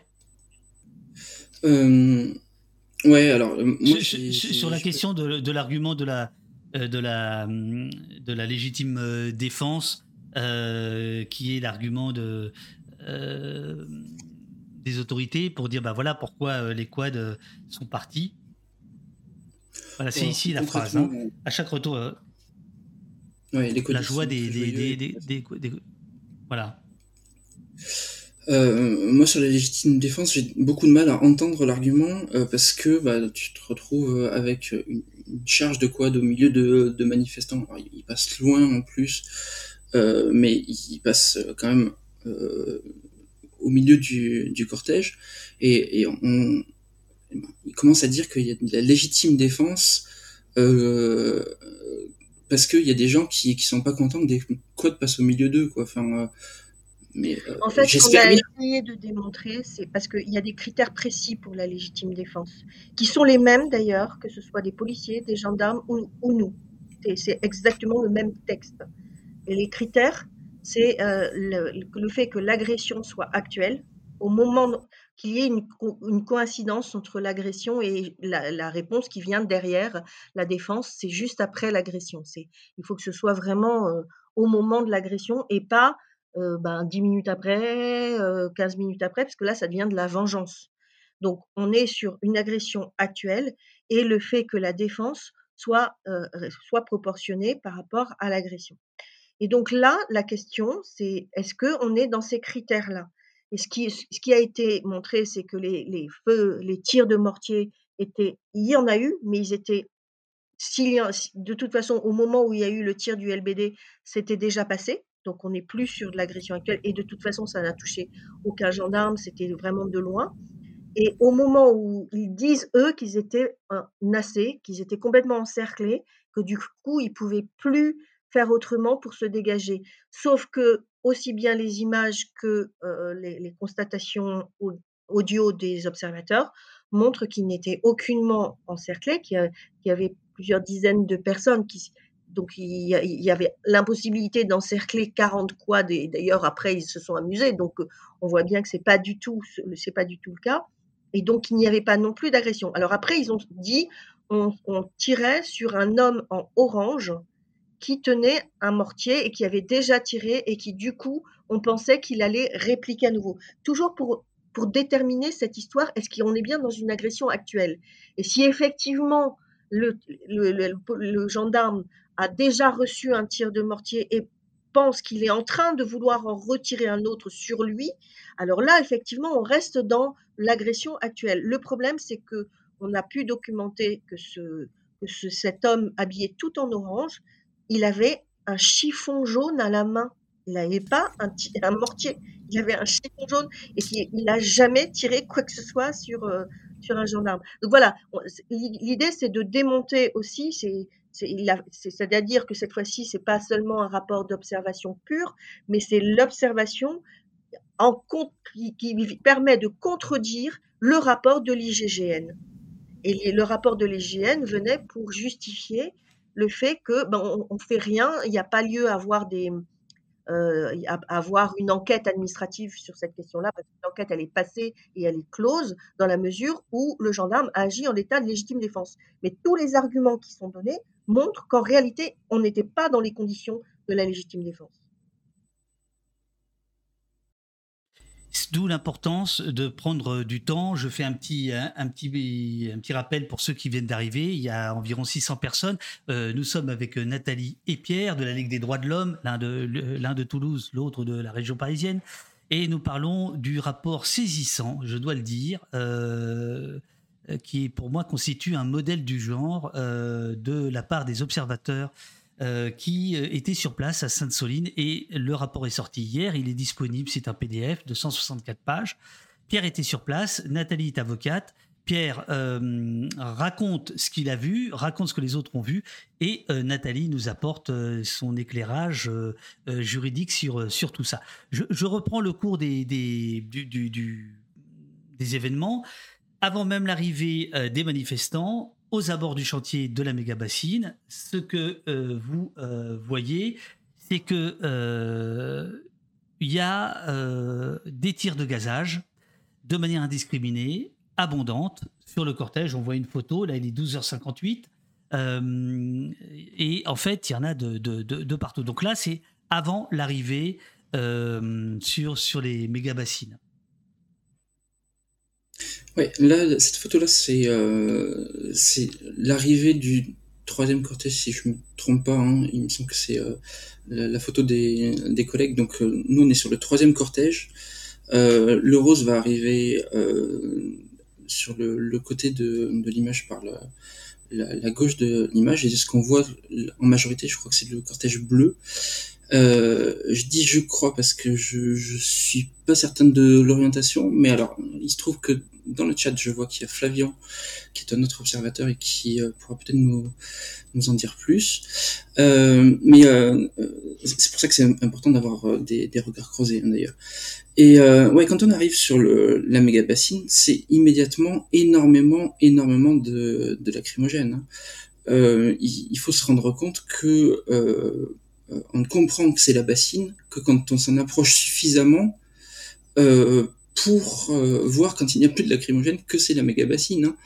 Euh, parce que euh, concrètement on est dans un champ, on a bien vu qu'il y avait des, des, camions de gendarmes, mais avec la, la, distorsion du, du terrain, quand tu vois une, une, bassine qui est entourée de, de camions et pleine de, de gaz, c'est assez compliqué quand même de savoir où est-ce que va se, se situer l'action. Euh, et tout à l'heure, je parlais d'effet de, tunnel parce que euh, quand, quand moi, je, je, sais exactement quand est-ce qu'il euh, commence parce que j'ai revu mes vidéos euh, plus tard, mais je sais qu'il commence quand je prends mon élan pour sauter un, petit fossé qui marque l'arrivée sur le, sur la, on va dire sur le champ attenant à la, à la bassine. Et, et je sais qu'il commence là parce que j'entends les premières détonations et que euh, chacune des détonations, je sais ce que c'est. Je sais qu'on est sur des, des, grenades explosives et lacrymogènes, euh, et, euh, et, je sais que chacune de ces explosions, elle est très dangereuse. Et, on les entend par dizaines. Moi, quand j'arrive, je, saute comme ça, il se passe une minute le temps que les autres observateurs sautent, qu'on se reconstitue, qu'on sache où est-ce qu'on va aller observer et où est-ce qu'on est suffisamment loin des manifestants pour être visible euh, des, des, forces de gendarmerie euh, et qu'on soit pas ciblé euh, nommément parce que je rappelle que j'avais une équipe de journalistes avec donc on, est six personnes donc on sait qu'on peut être pris pour cible comme étant un groupe Donc c'est important de bien se, se, faire reconnaître des gendarmes. Et, euh, et on, on, arrive sur la, la, bassine là. Moi, je veux pas être pris euh, par, euh, par ces grenades-là, mais immédiatement, je vois une grenade qui tombe pas loin. Boum, grosse explosion, elle tombe sur quelqu'un, on entend médic, évacuation, euh, c'est immédiatement hyper violent. Tu arrives, tu vois des blessés tout le temps, tout le temps. C'est, il euh, y a explosion, deux secondes après, ça gueule médic, euh, des évacuations en permanence. C'est, c'est euh, hyper stressant. Enfin, tu sais que la grenade, elle peut tomber à n'importe quel moment et, ça peut être toi. Il y a, y a, pas de doute. Ça peut être toi parce que bah, des fois, elle tombe sur des groupes, mais des fois, elle tombe sur des individus.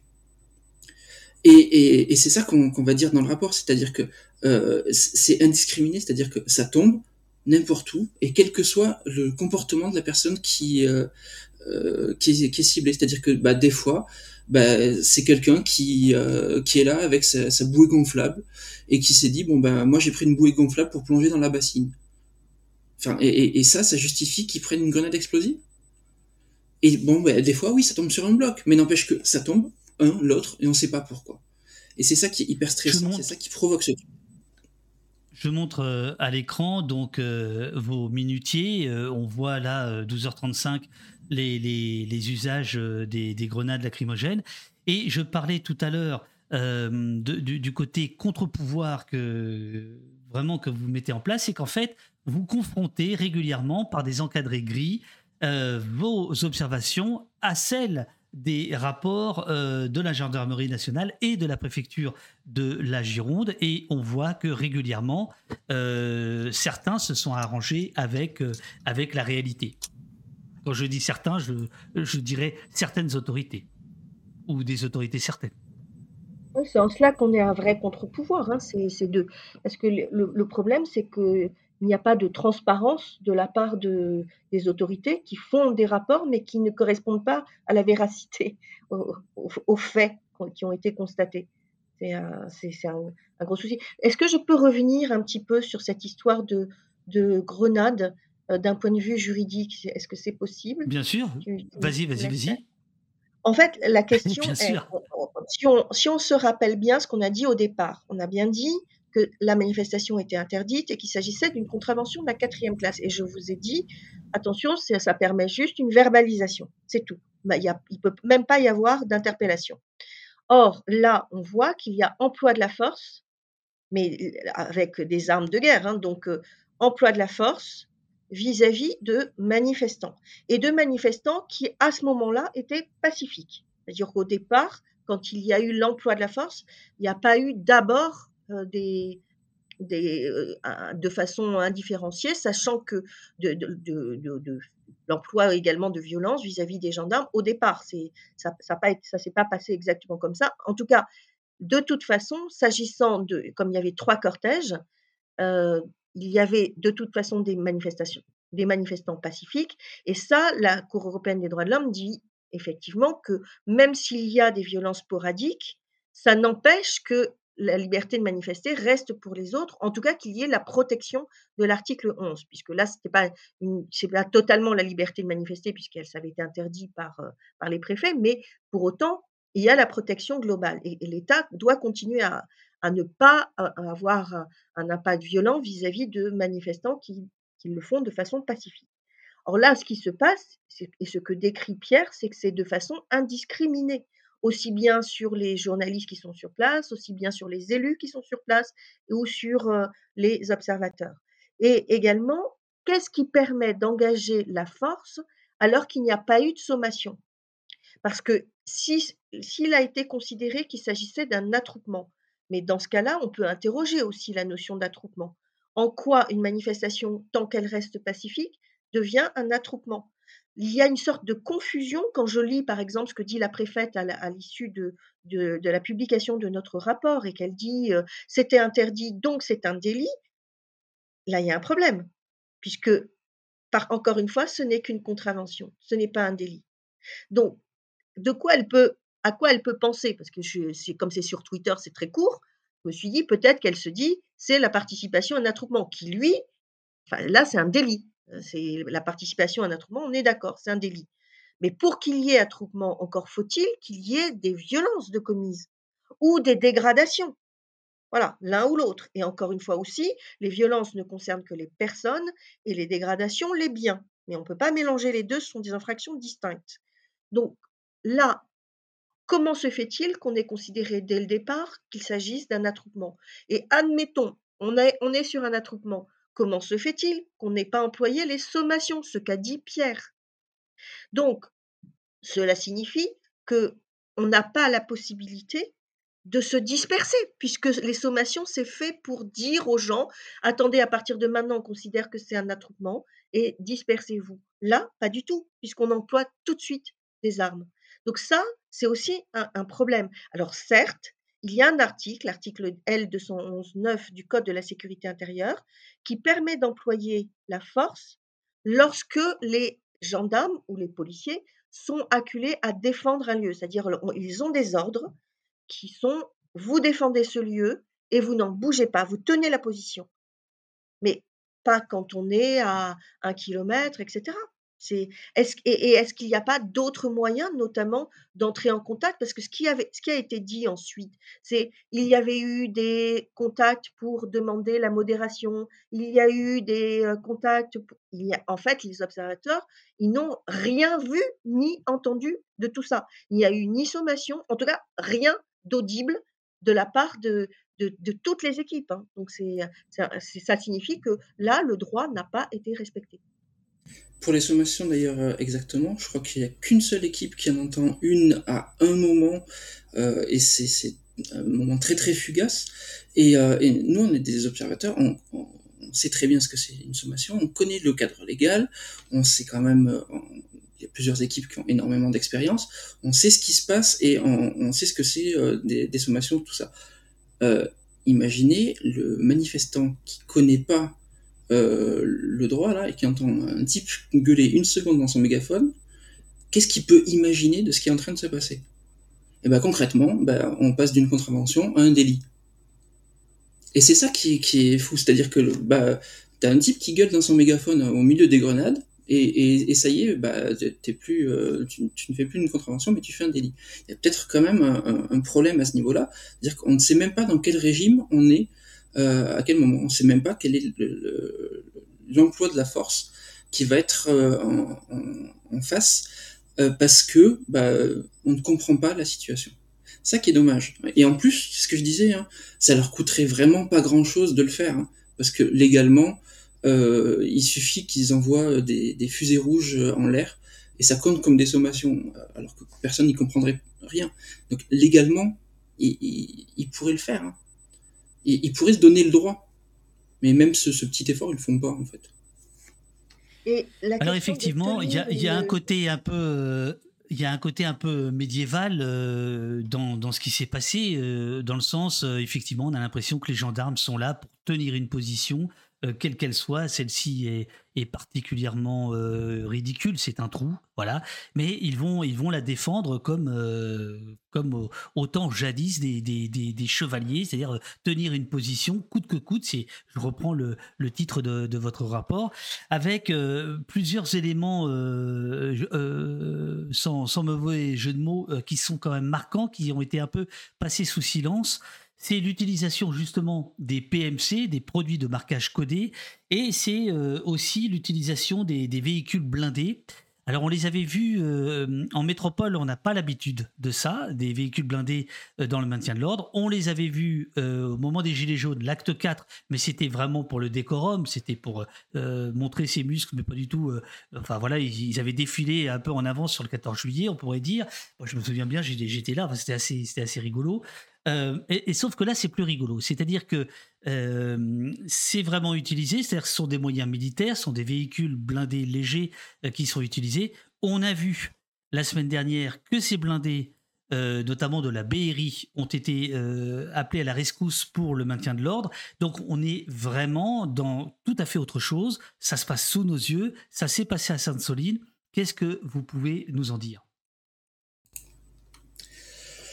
Alors, euh, ces blindés, c'est, euh, euh, ils ont un, impact quand même. Quand on voit les, blindés se, déplacer, on se dit que là, ça va être vachement moins drôle. et, de fait, ça l'est. Moi, je vois, je vois pas, à Sainte-Soline, en tout cas, je vois pas une utilisation qui ferait que le, le blindé serait devenu obligatoire parce que bah, concrètement, c'est ce que tu disais, enfin, on est sur une bassine, il y a très peu de place pour pour manœuvrer. En plus, les gendarmes se sont eux-mêmes enfermés dans, euh, dans leur fortin. Le, blindé n'a pas vraiment d'atout tactique. Hein. Concrètement, euh, c'est un cougar portatif euh, sur une tourelle, bon, qui est mieux protégé que le gendarme vu qu'il est blindé. Mais voilà. Par contre, l'avantage, mais surtout l'inconvénient de la, tourelle, c'est que le blindé est plus haut en taille que le gendarme. Donc du coup, euh, pour faire le même type de lancer de grenade, eh ben, il va tirer beaucoup plus rasant. Et là, l'arc de 45 degrés, le fameux arc euh, pour faire un tir en cloche, eh ben, il n'est pas forcément respecté. Et donc, ce qui donne euh, des tirs qui sont vachement plus tendus, qui vont aussi beaucoup plus loin dans, la foule. Encore une fois, qui ne tapent pas les premières lignes, les éléments les plus déterminés des cortèges, pour le, dire clairement, mais qui vont taper ceux qui sont derrière, voire même qui vont taper ceux qui fuient, voire même, et on l'a vu avec l'enquête de, Libération, euh, qui vont taper euh, là où les blessés euh, sont rassemblés. Parce que cette tourelle, elle est, elle est trop haute et qu'elle effectue donc un tir tendu. Donc avec la même force de grenade, eh ben, on va plus loin. Et euh, ça aussi, c'est excellent jeu de mots dans le, dans le chat euh, concernant l'arc. Euh, c'est CG Bone qui nous dit l'arc républicain. Ouais, l'arc républicain de, la grenade. L'arc de la grenade, c'est l'arc républicain. Bien joué, bien joué, très très bien. Bah, bravo. voilà, et puis l'enquête de libération montrera qu'on ne peut pas être sûr, mais il semblerait quand même que la, la blessure très grave de Serge, Serge euh, a été faite soit par le véhicule blindé, soit par les gendarmes juste à côté. Et euh, alors, on peut pas en avoir la certitude, mais euh, vu euh, ce que je disais euh, juste avant, avec euh, ce, cette inclinaison du, du cougar, ben, c'est quand même pas impossible que ça soit dû au tir du blindé. Concernant les produits de marquage codé, Alors, euh, ça c'est un test, hein. c'est, c'est produit de, de marquage codé. On, a une, euh, une photo, je crois, peut-être deux euh, en tout, mais je crois qu'on en publie qu'une seule, euh, de, ben, de ce fameux fusil type airsoft là, qui permet de lancer des, billes. alors, peut-être que Nathalie pourra parler. Ben, qu'est-ce que ça inspire pour la suite Mais là où c'est problématique, c'est que ces, ces billes là elles explosent au contact. Et on a bien vu d'ailleurs euh, sur les deux personnes qui se sont retrouvées avec euh, du produit marquant, bah, il y a un journaliste. Et un journaliste, on ne peut pas se dire que ce journaliste-là avait participé euh, à, à, commettre, enfin, à, être actif contre les, forces de l'ordre. Donc Oh, tu sais, il y, a des journalistes infiltrés partout. Hein. là, je trouve que tu vas vite en besogne. Mais c'est sûr. D'ailleurs, on, t'a vu invectiver les, forces de l'ordre. En plus, je, t'invite quand même à la retenue. Hein. mais euh... moi, j'invective personne. Oh si si, on a vu une paire de vidéos en live quand même. Euh, mais euh, ces produits euh, marque encodée, c'est c'est problématique pour ça. Ça explose dans, dans la foule. On sait que c'est une petite bille d'airsoft. Et bon, bah je qu'est-ce que ça qu'est-ce que ça dit de la suite? Parce que moi c'est plutôt ça qui, qui m'interroge c'est-à-dire que là ils, ils allaient pas euh, forcément euh, contrôler tous les manifestants qui qui partaient. Euh, et de toute façon tous les manifestants qui partaient ils savaient qu'ils étaient sur le truc de la bassine parce que c'est pas avec les deux pauvres routes départementales qui desservaient le, le lieu qu'on pouvait se dire que ça allait être quelqu'un du coin donc c'était pas le, le problème. Par contre c'est des tests pour la suite.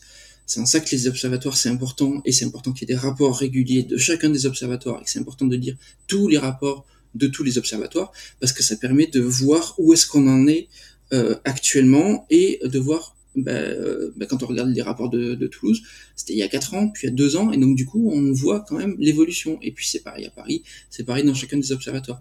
Là, euh, on, on utilisera, et c'est important de le publier pour ça, ce rapport, pour marquer un point et savoir où est-ce qu'on en était en 2023, on en était là avec l'utilisation de produits marquants codés. Tu, tu, veux préciser des choses, Nathalie, sur les blindés ou sur les, produits marquants? C'est sur, sur, la question de la preuve, parce qu'en pénal, autant la preuve est libre de façon globale, autant la police est encadrée dans l'administration de la preuve parce que bah, c'est l'État. Et donc, il, y a, il ne peut pas employer n'importe quelle méthode pour, pour, pour, pouvoir prouver. Alors, oui, il est libre au sens où tant que, que il y, a, en fait, c'est l'article 8 de la, Convention européenne des droits de l'homme qui protège le respect de la vie privée.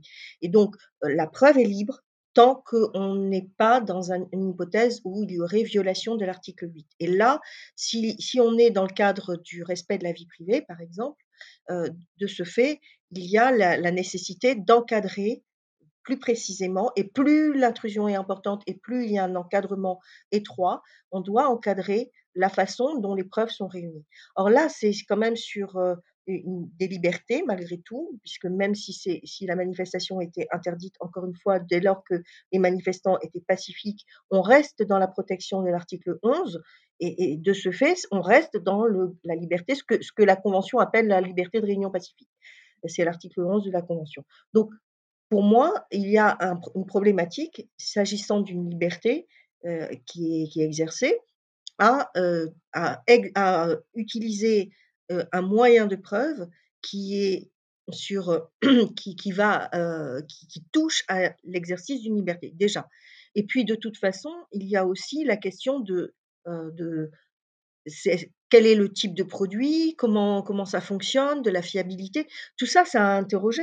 Donc pour moi, il y a, il y a un vrai souci sur l'emploi de ce de ça, de ce dispositif, pour en plus placer en garde à vue. C'est-à-dire à la limite s'il n'avait fait que tester, on ne pouvait pas dire grand-chose. Mais là, ce qui se passe, c'est que ça a été utilisé pour placer en garde à vue. C'est-à-dire que quand on place en garde à vue, on a l'idée qu'il y a des raisons plausibles de soupçonner que la personne a commis un délit minimum, hein, un délit passible d'emprisonnement. Ça, c'est un une problématique. Comment le simple marqueur euh, du fait que vous êtes sur la manifestation et encore une fois, ce n'est qu'une contravention. En quoi est-ce que ça justifie un placement en garde à vue? Ce n'est qu'une contravention. On ne peut pas placer, il faut un délit passif d'emprisonnement. On ne peut pas interpeller, on ne peut pas placer en garde à vue. Donc voilà, c'est toute cette problématique-là qui est, qui est derrière et qui fait que euh, oui, ça a été, enfin en tout cas, moi j'ai été interviewée là-dessus, j'ai dénoncé cet emploi et, et, notamment la façon de l'utiliser pour placer en garde à vue des personnes, y compris donc des journalistes. Le fait que des journalistes soient présents sur une manifestation même interdite, et alors, c'est l'exercice de la liberté justement d'information qui découle de la liberté d'expression. Donc oui, il était sur place, il est journaliste, il le prouve. En quoi est-ce que c'est en soi la raison plausible de soupçonner qu'il a commis un délit? Donc c'est toute cette problématique-là qui, montre que ce n'est pas possible d'employer ces, produits pour placer en garde à vue. Alors, vous allez, euh, dans, le, dans le rapport, vous allez euh, raconter par le, par le détail euh, le déroulement des, des, événements. Donc, il y a ces, tirs, ce déluge de, grenades, de grenades de toutes sortes. Vous y revenez, vous expliquez combien elles sont, elles sont dangereuses. Il va y avoir un moment de trêve et puis à nouveau une confrontation avec, dites-vous, euh, des blessés qui sont déjà au sol, euh, qui reçoivent à nouveau euh, des, des, grenades, des projectiles de la marée chaussée. Ouais, c'est. alors, je sais pas si tu parles du moment de, de la trêve ou si tu parles. Oui, c'était celui-là, oui. Celui que vous appelez la trêve. Ben, la trêve, nous, c'est très important. Nous, on, marque la, trêve et on la marque très euh, fiablement, c'est-à-dire qu'on met plusieurs observatoires et on était tous d'accord sur l'heure de la trêve. Ça, on le dit, mais ça, c'est pour le, problème de l'entrave au secours. Mais euh, j'imagine qu'on en parlera. On, va y venir, bien sûr, oui, oui, oui. Mais euh, cette, cette trêve, elle, est, elle arrive un petit peu après c'est comme dans, les feux d'artifice, tu as, le bouquet final là, et puis euh, tu sais que c'est fini là, et puis tout d'un coup, effectivement, il y a plus de, gaz lacrymogène. Et par contre, quand ça reprend, mais beaucoup beaucoup plus tard, effectivement, on se retrouve avec des, blessés qui sont qui, doivent être à nouveau à nouveau déplacés. C'est assez problématique pour tout ce qui est prise en charge médicale, mais ça montre aussi qu'ils n'ont pas pu être évacués avant parce que c'est tout le problème. Quoi. Enfin, on se retrouve euh, avec un, long moment où, euh, où les blessés ne peuvent même pas être évacués. Malgré qu'il ne se passe plus rien. Et, euh, et ça, la, communication de, de, la préfecture n'en dit pas grand-chose. C'est-à-dire que bah, ils constatent pas que il y avait suffisamment de, de, moments pour intervenir avec, avec le SAMU, alors que, par contre, quand il s'agit de l'évacuation euh, des gendarmes, ça, il n'y a pas de problème. Et même la préfète euh, avait tweeté sur le moment euh, une image d'elle en train de voir le, gendarme se faire héliporter. Donc, pour les gendarmes, c'est possible d'évacuer les gens. Pour les manifestants, c'est quand même vachement plus compliqué. Alors, je, passe sur les, armes, mais je montre pour ceux qui voudront aller télécharger le rapport les, différents types d'armes euh, que vous avez euh, retrouvés, les, restes de grenades, etc. etc. Vas-y. Sur les armes, parce que les observatoires, en, général, on, est urbain, enfin, on, observe les, manifs qui sont dans des villes. Et on, ne se rend pas compte dans les villes de la puissance des armes. C'est-à-dire que le mobilier urbain absorbe le choc, on va dire. Euh, une grenade lacrymogène, euh, bah, en ville, au, pire, euh, il y a un petit peu de un petit peu de flamme, mais ça va pas faire grand chose. Une grenade explosive, quand elle explose sur le bitume, c'est pas ça qui va endommager le bitume. Je te garantis, David, que quand tu arrives sur le terrain de Sainte-Soline, pendant cette pause-là, où nous on a profité de ce moment pour regarder ce qui se passe, mais tiens, regarde bien l'image là, au pied du, du, gendarme, on voit un trou d'explosion. Je te garantis que quand tu te balades sur ce champ-là, et que tu vois l'explosion que ça fait, bah, tu voudrais pas que ça soit ton pied en dessous de la grenade. En ville, ça, ce ressenti n'y est pas, parce que on, ne voit pas les dégâts de l'explosion. Et finalement, il y a une invisibilisation comme ça de, de la violence qui est. Par contre, là, sur un terrain boueux, tu le vois tout de suite. Tu vois euh, à quel point le cratère de l'explosion, cette image-là aussi que, que, tu, que tu mets et le, montre bien, c'est un, un, véritable... Enfin, ça se voit que ça a été dangereux. Et c'est-à-dire que là, on pourra plus nous dire que euh, une grenade, ça va, quoi. Non, non, une grenade, euh, oui, quand tu la reçois sur le pied, ça explose et il n'y a plus de pied. Mais on, voit bien tous les effets, même à quelques mètres. Enfin, on, voit que la végétation prend cher quand même sur une explosion de grenade. C'est super important de, rappeler la puissance de ces équipements-là et de faire très très attention à quels sont les équipements utilisés, d'où notre travail euh, d'observatoire, d'aller recueillir les preuves de qu'est-ce qui a été utilisé et, encore une fois, euh, ce, que dit euh, la gendarmerie sur le nombre de grenades ne dit pas le nombre de grenades explosives parce que bah, ça là, encore une fois cette image là, bah, en ville ça ne se voit pas là, on voit la puissance de la déflagration. Ce qui a été dit en conférence de presse également, c'est qu'il y a plein de grenades qui n'ont pas explosé. Et du coup, il a fallu que les manifestants placent des, marqueurs, parce que si une ah bah personne marche dessus, voilà, le danger, il est là aussi. Alors Nathalie, c'est fou que tu parles de ça, parce que c'est peut-être une des photos qui m'a le plus impressionné. Je l'avais noté, page 85. Euh, ce sont euh, des bâtons placés en divers endroits par les manifestants pour marquer euh, les grenades qui n'ont pas explosé et qui sont donc encore probablement dangereuses. C'est-à-dire que là, on est quand même dans un champ de mines finalement.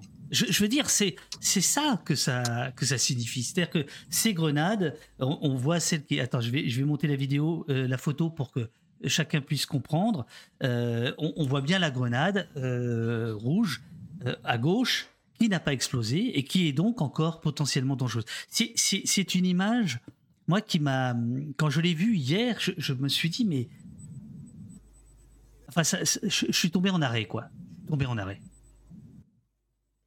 Bah là, il faut se rendre compte que euh, une personne qui, euh, qui, eh ben, qui veut pousser cette grenade avec son pied, il risque de perdre son pied. Moi, j'ai rencontré sur place un, journaliste euh, indépendant euh, qui me montrait en disant euh, Je sais pas ce que c'est, là, cette espèce de cartouche blanche. Il avait dans les mains l'intérieur, enfin la, partie explosive d'une GM2L. Il le sait pas. le terrain est littéralement miné. Et ça, on s'en aperçoit immédiatement. On l'a dans nos comptes rendus euh, audio immédiatement. On voit qu'il y a beaucoup de dysfonctionnements euh, dans, dans, les grenades. On voit, euh, moi je vois un, gendarme tirer avec son cougar et son la grenade explose dans le dans le cougar ce qui fait qu'il se prend lui-même l'équivalent de 6 palais lacrymogènes, 6 ou 7, je ne sais pas quelle était la grenade qui, tirait euh, directement dessus. On voit qu'il y a des tirs imprécis, qu'il y a des, euh, tirs euh, qui tombent dans les unités de gendarmerie alors qu'ils ne devraient pas. On voit énormément de matériel défectueux finalement. Euh, alors, je ne sais pas quand est-ce qu'ont été fait ces grenades et je ne sais pas quel est le, stock. C'est pour ça qu'on avait pris en photo euh, les, caisses de grenades pour essayer d'enquêter. mais bon, enfin, c'est extrêmement dur d'enquêter sur euh, quel est le, le, type de matériel que, que la gendarmerie a utilisé à ce moment-là. Mais c'est assez saisissant. Et ça, par contre, on s'en est aperçu tout de suite de voir tout ce matériel non explosé, des grenades qui n'explosent pas. On le dit dans nos vidéos, tiens, encore une qui n'explose pas ah tiens, celle-là a explosé à retard. Ah celle-ci, euh, c'est un manifestant qui la déclenche en shootant dedans, et heureusement c'était une lacrymogène. Euh, il y a énormément comme ça de, matériel défectueux euh, qui pose question. Alors forcément, sur 5000 grenades, il y a forcément une part, un pourcentage qui n'explose pas. Mais là quand même, c'était assez frappant. Bizorg qui est dans le chat et qui est un opposien qui est également un contribuable. Euh, bonjour, on a une idée du coût d'une grenade de ce type parce que c'est quand même nous qu'on paye quand même. Et oui, euh, alors il faut aller voir euh, les travaux. Moi, je renvoie systématiquement aux, travaux des journalistes. Et donc là, je vais renvoyer sur Maxime Régnier qui avait dit exactement combien est-ce que coûtait une grenade en regardant les, les, bulletins, le, journal officiel des achats. Euh, de, de, la gendarmerie. Alors, je crois que la moins chère, c'est euh, aux alentours de 35 ou 40 euros, et ça peut monter jusqu'à euh, presque une centaine d'euros, il me semble, mais il, faudrait le, le, vérifier. Oui, oui, effectivement, il faut. alors, ça. Alors on fait 5000, qui, qui dans le chat peut faire 5000 fois 60, allez on va dire le prix moyen, 5000 fois 70 ça fait combien? Il faut rajouter à ça euh, la paye des gendarmes. Enfin, euh, ces, gens sont, sont payés. Puis euh, la location des quads, c'est des quads de location. on, l'a appris ensuite. Il faut rajouter les hélicoptères. Il faut rajouter les ben, les gendarmes qui étaient prêts à être aéroportés, parce que ça aussi c'est un, truc qu'on apprend dans un gendarme de de gendarmerie, c'est que euh, il y avait des, équipes prêtes à être euh, héliportées euh, sur place. Enfin, il faut se rendre compte que cette, opération a coûté extrêmement cher. Pour défendre. Les, gendarmes demandent maintenant à ce que les quads soient achetés, soient en dotation. donc, mais, mais ça a coûté très cher, mais c'est aussi quel est le but Quel est le but d'une telle opération? Parce que encore une fois, c'était un trou dans la terre. Donc, quel est le. c'est un peu le même problème que Sivins. Et c'est, on dit aux gendarmes de tenir une position, on les envoie à tenir une position, et eux, ils tiennent. Mais la question, c'est pourquoi dans quel but? Finalement, le, il y a, avec un déluge de feu qui est plus important encore que ce qui s'est passé sur Sivins, et il y a eu la mort de Rémi Fraisse derrière. Alors, pas les mêmes grenades, justement, celle, celle qui avait été utilisée a été supprimée parce qu'elle contenait beaucoup de TNT, mais, mais on voit bien que les grenades sont également dangereuses. Ça n'a pas changé le fait qu'il puisse y avoir des morts, on, on le sait. Donc là, finalement, le gouvernement, quand il décide ce type de maintien de l'ordre, il, il, a, il décide aussi de prendre le risque qu'il y ait des morts. Parce que c'est lui qui décide de mettre en, comme, comme s'il fallait défendre, on a, on a employé le terme de fortin, parce qu'on a mis les camions tout en alignement, et surtout, il y a eu toute une communication avant de, du gouvernement, de monsieur, monsieur Darmanin, ministre de l'Intérieur, annonçant des images, vous allez avoir des images chocs, enfin c'est terrible de se dire que par avance on annonce en disant il va y avoir des images de guerre en quelque sorte. Donc ça signifie qu'on considère les manifestants comme des adversaires et d'ailleurs c'est l'emploi des termes par les gendarmes. qui disent ce sont des adversaires. C'est voilà, on a une sorte de mise en scène de guerre et c'est voulu, c'est fait pour qu'il y ait des images, pour qu'ensuite le gouvernement puisse s'en servir. Et c'est en cela aussi que c'est important de, documenter ça et de décrypter la façon dont ça s'est passé, parce que sinon on n'aurait que le discours gouvernemental. Regarde cette image là que tu, que tu laisses David, comme elle est impressionnante. On voit une grenade lacrymogène qui explose là derrière, et en l'air, on a une grenade avec un, DPR 200, donc c'est une grenade qui est faite pour être à 200 mètres. On sait même pas si elle est en train de tomber ou quoi que ce soit, mais on se rend compte du, de, l'apocalypse du truc, on a des flammes, on a de la fumée, on n'y voit rien, et il y a une grenade euh, là qui est en train de tomber. Vous écrivez, page 86, quel que soit le décompte exact de l'utilisation des armes à Sainte-Soline, nous retiendrons, donc la Ligue des droits de l'homme, nous retiendrons qu'il a été fait usage de plusieurs milliers de munitions d'armes de guerre, dont certaines dysfonctionnées, mettant euh, encore plus en danger les manifestants et les manifestantes.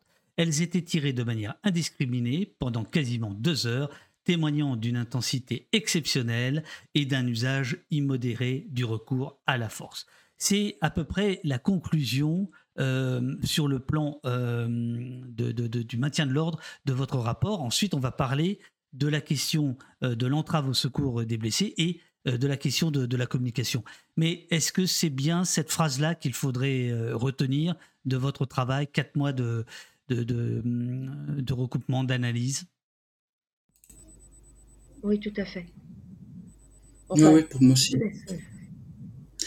Bah, pour moi aussi, c'est vraiment cette phrase-là qui, qui, qui marque, enfin, parce que euh, comment est-ce qu'on pourrait le dire autrement et mieux? Moi, je, je vois pas. Donc, euh, moi, c'est vraiment cette phrase-là qui que, je tenais à ce que ça soit dans, le rapport comme ça, en tout cas.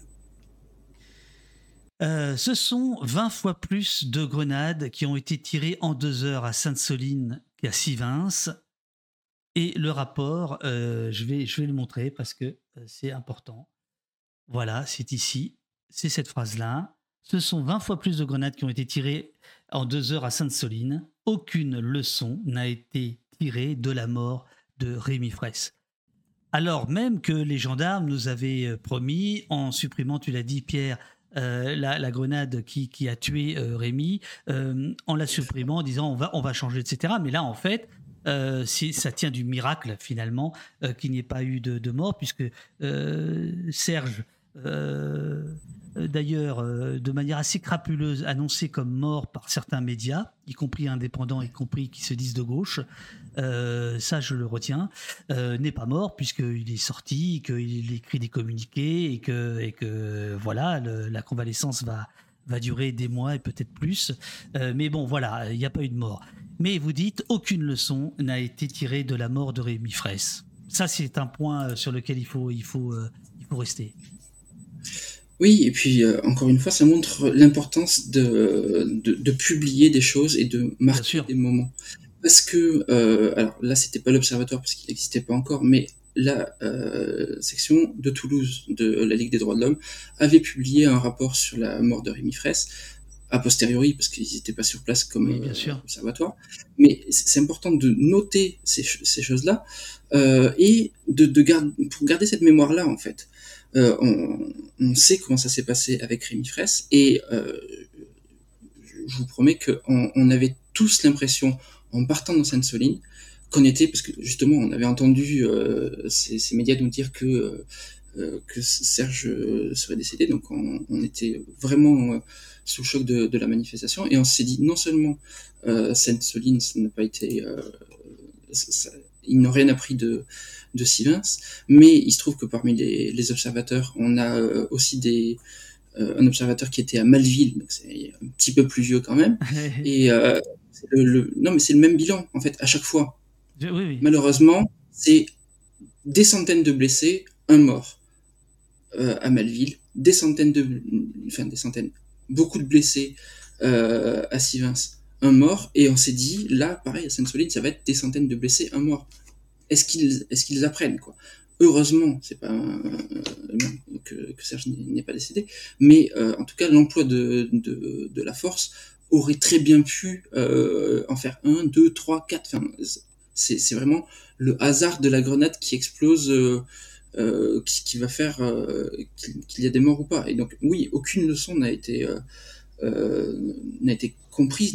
Enfin, il n'y a pas eu de, de, choses qui ont été faites pour comprendre ce que c'est que ce maintien de l'ordre, ni depuis Malville, ni depuis Stevens. Euh, enfin, et voilà, c'est pour ça que c'est important. C'est aussi ce qui fait que le, rapporteur spécial des défenseurs de, l'environnement s'est inquiété hein, de, cet emploi de la force, mais euh, et puis de façon plus globale sur aussi bien l'emploi de la force vis-à-vis des manifestants euh, du après le 49-3 et donc après sur les, manifestations retraite mais spontanées, mais et l'emploi de la force par rapport à ces manifestants, mais aussi sur Sainte-Soline, les différents rapporteurs spéciaux de l'ONU se sont inquiétés de la façon dont la France s'occupait de, d'abord de, la liberté d'expression, de comment se fait-il qu'on n'ait pas qu'il y ait de plus en plus d'interdictions de manifestations, et puis derrière euh, qu'on utilise la force, parce qu'encore une fois, le fait qu'il y ait interdiction de manifestation ne justifie pas l'emploi de la force.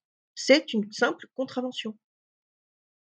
Je vais euh, montrer des images euh, très dures qui sont dans votre, dans, votre rapport. Donc, je, je, préviens, voilà, je, si vous n'avez pas envie de voir du sang, bah, ne regardez pas l'écran.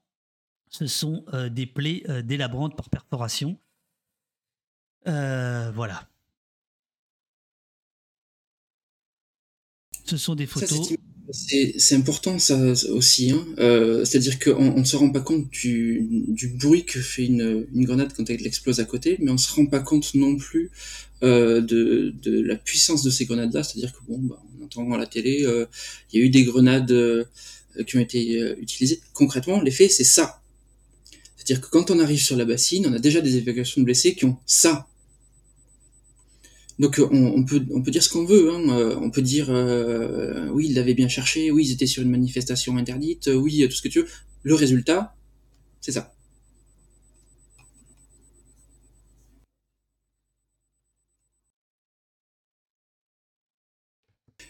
Et je crois que le, moi, on, me dit que Twitch, on me dit que Twitch n'est pas d'accord qu'on montre ça. Alors les amis, euh, c'est la raison pour laquelle nous essayons de nous émanciper de Twitch. C'est le moment de faire un don, les amis, euh, parce que euh, vous voyez, si on était sur Peertube, on pourrait aller au, on pourrait montrer ça, voilà, et voilà. Donc je, je, reste, je, reste discret. Voilà, j'ai retiré. On verra ce qui se passera. Mais vous voyez, c'est vraiment la raison pour laquelle vous voyez, on peut montrer des. Enfin, on peut, on peut pousser des jeunes filles à faire euh, des, de la SMR en bikini dans des, dans des bouées et aller euh, en burn-out. Mais par contre, on peut pas montrer euh, les séquelles et les blessures. Voilà. Donc, c'est juste un petit truc pour vous dire, voilà, pour être. Pour pouvoir montrer ces choses-là, pour pouvoir rester, eh bien, ce serait pas mal qu'on puisse se passer un jour de Twitch. Allez, je, je, ferme la parenthèse. Euh, Dans le rapport, les, les, images qui sont euh, à la suite, là, avec euh, notamment les compresses imbibées de sang, euh, les, les, deux photos, c'est moi qui les ai prises. Moi, c'est ce qui me reste le plus de, de Sainte-Soline, en fait. Parce que il y a ben, un, énorme usage de la force avec des explosions en continu. N'empêche que, moi, je me rends compte de la violence de ça que une fois que je filme et que je photographie, clairement, euh, eh ben, les endroits où, euh, où, les blessés ont été pris en charge. Quoi. Et ce n'est que au moment où, on est confronté, mais même, ben, même quand on le sait, quand on est euh, observateur, quand on, on sait tout ça. Mais quand on est confronté à nouveau à qu'est-ce que fait une grenade, et ben euh, qu'on soit expérimenté, pas expérimenté, observateur, pas observateur, ça change rien du tout. Euh, on sait que là, il s'est passé quelque chose de très très grave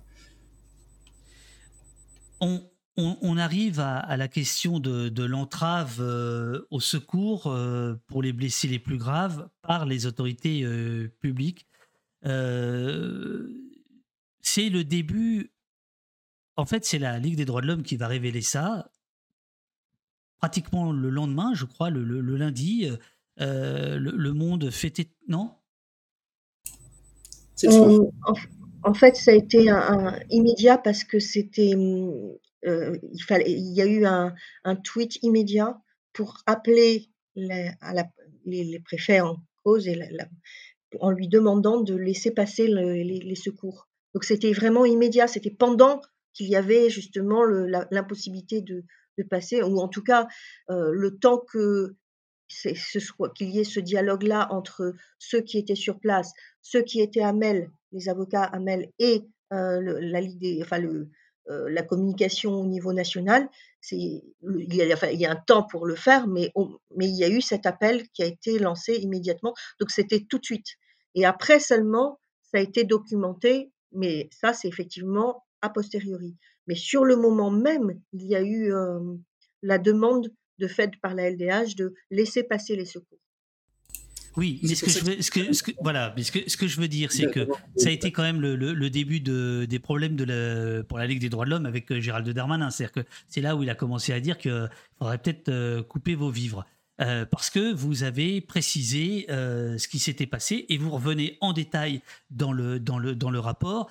Vous revenez sur les conversations des gens du, si j'ai bien compris, du back-office avec le SAMU et le SAMU qui vous dit, bah nous, euh, on n'a pas la possibilité pour l'instant d'agir. Car nous sommes sous le commandement policier. Oui, oui, il y avait, ce sont les trois avocats qui étaient présents et qui réflexent observateurs, hein, parce que ce sont tous par ailleurs des observateurs, euh, ils ont enregistré.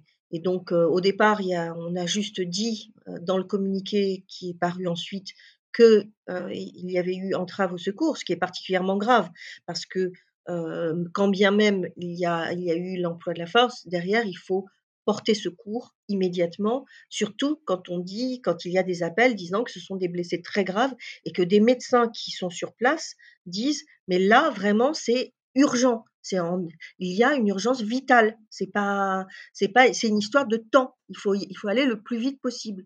Et de, et ça, c'est, c'est terrible parce que lorsqu'il y a eu cet appel d'abord aux pompiers et ensuite au SAMU, c'est là où, il y a les, paroles. On ne peut pas y aller parce que le, commandement sur place nous l'interdit. Alors même que les équipes, donc les, avocats qui étaient présents à Mel, ont demandé à l'équipe la plus proche de se rapprocher euh, du blessé Serge en l'occurrence et de voir si effectivement c'était calme ou si euh, le commandement a raison en disant qu'il y a un danger à s'approcher. Et c'est là où ils ont pu documenter que c'était parfaitement calme, qu'il n'y avait, aucun problème. Et donc ça, c'est et, sur, le, sur le temps de, la trêve, c'est-à-dire le moment où il n'y a plus de tir, où il se passe plus rien, euh, ben, il y a un décalage entre ce que ce qu'observent les observateurs quant à l'heure du début de la trêve et l'heure de, fin, il y a un décalage par rapport à ce que dit d'une part la préfète qui décale, alors je ne sais plus si c'est dans quel ordre, si c'est la préfète ou l'IGGN, mais en tout cas il y en a un qui décale de 20 minutes, c'est pas anodin, hein, parce que si on dit qu'il n'y a pas de trêve et qu'il y a des combats pendant encore 20 euh, minutes, bah ça, justifie 20 minutes de plus pour ne pas intervenir alors qu'en fait, il y, avait la trêve 20 minutes avant. Et il y a l'autre rapport qui parle même de 30 minutes. Donc il y a un vrai décalage entre ce qui a été observé, et cette fois-ci par deux équipes d'observateurs, et euh, ce qui, donc sur le terrain, hein, c'est ce qui a été vu sur le terrain, et ce que disent ensuite les rapports. Et là, euh, alors même qu'ils étaient en lien entre les avocats d'un côté Amel et les observateurs de l'autre qui disent non, non, c'est tranquille, on peut venir, eh bien, euh, il y a le, SAMU qui répond Oui, je sais, on ne cesse de me le dire, mais moi, tant que j'ai l'interdiction, je ne peux pas y aller. Serge D, blessé à 13h45, il est transporté un peu plus loin. Un premier appel au secours intervient à 13h48, il est à nouveau déplacé à 13h54 car le PM2I, euh, le fameux peloton euh, quadé, euh, tire des grenades dans la zone. Le SAMU est joint à plusieurs reprises à partir de 14h11 et indique ne pas pouvoir intervenir. À 14h56, des médecins militaires lui apportent les premiers soins. Une ambulance l'emporte finalement à 16h02. La préfecture des Deux-Sèvres s'était alors défendue en indiquant qu'il s'agissait notamment de préserver la sécurité des soignants envoyés sur place. Voilà exactement ce que vous écrivez dans, le, dans votre solide rapport. Euh, c'est minuté, c'est à la, à la minute près. Or, la minute près, dans ce genre de cas, euh, ça peut tout changer sur les séquelles euh, que peut, que, voilà, que, peuvent avoir les, les, les, blessés. On voit donc qu'il y a plus d'une heure, oui, plus d'une heure et demie, ouais, entre le moment où il est totalement évacué, oui, presque non, deux heures, deux heures et quart entre le moment où il est blessé et le moment où il est évacué, ce qui est, très long. on te demande, Nathalie, dans le, dans le chat, si tu pourrais rappeler les peines encourues pour le délit d'entrave au secours. C'est Nat la Gitane qui te demande ça. Alors, il faut, que je regarde dans le code pénal. Oui, effectivement, c'est un, délit. Mais il y a aussi, ils se défendent également en disant, mais c'est euh, ils ont déplacé plusieurs fois un blessé grave, c'est inadmissible, ils font n'importe quoi. Mais là, ce qui est démontré, c'est que le, déplacement est lié au fait qu'on agresse des blessés. Et ça, ça a été aussi. Il y a eu un autre moment, bon, c'est pas, on va pas en parler, mais il y a eu un autre moment où aussi les, élus formaient un cordon de sécurité et parfaitement identifiable pour protéger des blessés, et où ils ont quand même été tous agressé, ça c'est le moment des quads. Mais c'est juste pour dire qu'il n'y a pas eu d'attention portée aux, blessés et il n'y a même pas eu de, de alors qu'ils savaient, à partir du moment où on dit regardez, le monsieur Darmanin qui dit regardez les images, ça va être des images fortes, etc., etc., ce qui est incroyable, eh bien, comment se fait-il alors qu'il sait qu'il va, employer la force de façon démesurée, et comment se fait-il que derrière, il ne prévoit pas des secours, des secours adaptés? C'est l'obligation de l'État. Donc il y a d'une part, avant même de parler d'entrave au secours, il y a d'une part le fait que l'État n'a pas rempli son obligation de, prévoir un dispositif adapté pour les blessés, alors qu'il savait pertinemment qu'il y allait y en avoir. Et derrière, en plus, on attend, on dit, on prétend qu'il y a qu'il y a impossibilité de passer, quand enfin des, médecins militaires vont venir, en fait, ils n'ont pas été attaqués. Contrairement à ce que dit également la préfète, ils n'ont pas été attaqués. Et c'est seulement sur le retour que quelques militants s'approchent, mais à ce moment-là, il y a celui qui accompagne les militaires qui va trouver les militants, enfin les manifestants, en disant non, non, non, non, ce sont bien des, médecins, ils viennent pour... Euh, et ça s'arrête immédiatement. Donc, c'est un moment où il n'y a pas de, où, c'est la trêve. Les, médecins, enfin les médecins militaires arrivent, ils vont pouvoir euh, ils, arrivent tranquillement, ils ne sont pas agressés, ils vont seulement devoir attendre pour également porter les secours parce que c'était encore une fois c'était vraiment euh, très grave et ils n'ont pas le matériel nécessaire pour ça. Donc ils, doivent faire venir l'ambulance. Mais voilà c'est le, le, fait est qu'il y a eu euh, il y a eu une entrave au secours Et, ça, on peut le documenter justement que parce que on a plusieurs équipes d'observateurs qui sont euh, sur place, qui communiquent entre elles, qui arrivent à, dire euh, ben, au back-office que, attention, euh, là, il y a quand même quelque chose qui se passe parce que, bah, justement, il ne se passe plus rien et que les secours ne viennent toujours pas. Si on n'avait pas eu cette organisation-là, ça ne marchait pas. Une seule équipe d'observateurs, ça ne marchait pas. Alors néanmoins, vous, concluez en disant que vous ne pouvez pas directement vous prononcer sur les torts respectifs dans ces graves dysfonctionnements des différents services et personnes décisionnaires, mais vous dites, ils exposent cependant une volonté de tromper le public qui s'est exprimé dans les communications postérieures à la manifestation, aussi bien du côté du ministre de l'Intérieur, de la préfète des Deux-Sèvres, du commandement de la gendarmerie, que de la direction euh, du SAMU de, de Niort, dont vous vous rappelez effectivement euh, les tweets en direct, etc., expliquant pourquoi ils ne pouvaient pas intervenir, etc. Euh, et dès lors, vous concluez sur ce point, euh, point-là très, précis du, secours aux manifestants, qui est une obligation, il faut le rappeler, de, l'ordre, hein, bah, de l'État, euh, qui doit être de, porter secours aux moindres blessés. De manière générale, écrivez-vous dans votre rapport, la responsabilité des pouvoirs publics et notamment de l'État est manifestement engagée du fait de l'absence d'anticipation, puis des choix de ne pas porter secours au plus vite, voire de s'abstenir. En fait, si je comprends bien votre conclusion, euh, ce que vous dites, c'est nous, on fait notre part de travail, on arrive avec des éléments étayés, minutés, euh, documentés, photographiés. Euh, à vous maintenant de, prendre les, conclusions qui s'imposent. Mais complètement, c'est surtout si vous avez si vous avez des preuves contraires, amenez-les. Ça suffit pas de dire ah non non c'est pas vrai parce que nous on a documenté et on a des preuves et c'est étayé sur des, sur des photos, sur des images, etc. Donc, euh, à partir de là, si ce n'est pas vrai, eh bien, dans ce cas-là, donnez-nous les preuves que vous avez pour dire le contraire.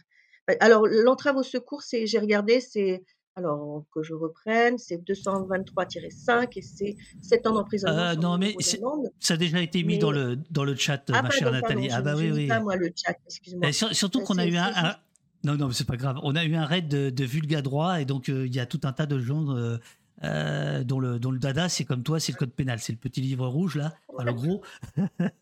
Euh, donc euh, il y en a un paquet. Donc effectivement, l'article 223-5 modifié par l'ordonnance tatatata, euh, le fait d'entraver volontairement l'arrivée de secours destinés à faire échapper une personne ou un péril imminent ou à combattre un sinistre représentant un danger pour la sécurité des personnes est puni de Voilà. Après et je 7 rappelle ans ne d'emprisonnement. peut pas engager l'emp la on ne peut pas engager la responsabilité pénale de l'État, hein. Donc si on agit contre l'État, c'est uniquement sur un plan administratif. Alors, euh, je, je- je vais devoir euh, m'absenter quelques instants pour euh, essayer de négocier une petite demi-heure pour pouvoir. le problème, c'est que moi, je vais pas pouvoir rester très longtemps, hein, et toi, Pierre, tu. prévu jusqu'à 11:00. Eh ouais, eh ouais, mais et maintenant, il y a plein de questions du chat. Il faut, ré- Il il y a faut il y a répondre. Flavien qui est dans est-ce que Flavien est toujours là? Sinon il Non, venir il est parti, malheureusement. Ah mince!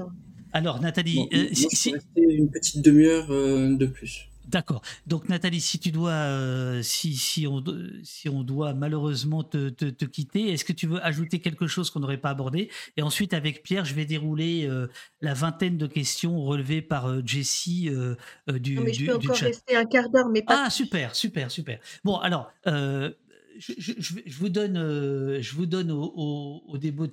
D'abord, est-ce que vous voulez conclure avant qu'on prenne les questions du chat? Est-ce qu'il y a un point important que, que je n'ai pas euh, mis en avant euh, lors de la conversation? Ouais, je pense que ce qui est d'important, euh, qui a, qui a pas encore été dit, c'est la délégitimisation des observatoires. C'est-à-dire que cette façon de dire, regardez, euh, vous dites n'importe quoi sur les secours, euh, c'est une façon de dire que le travail, de toute façon, bon, est fait par une bande d'amateurs qui se déplacent euh, vite fait sur des trucs et qui sont euh, que pro-manifestants, euh, et que donc du coup, on ne peut pas leur faire confiance.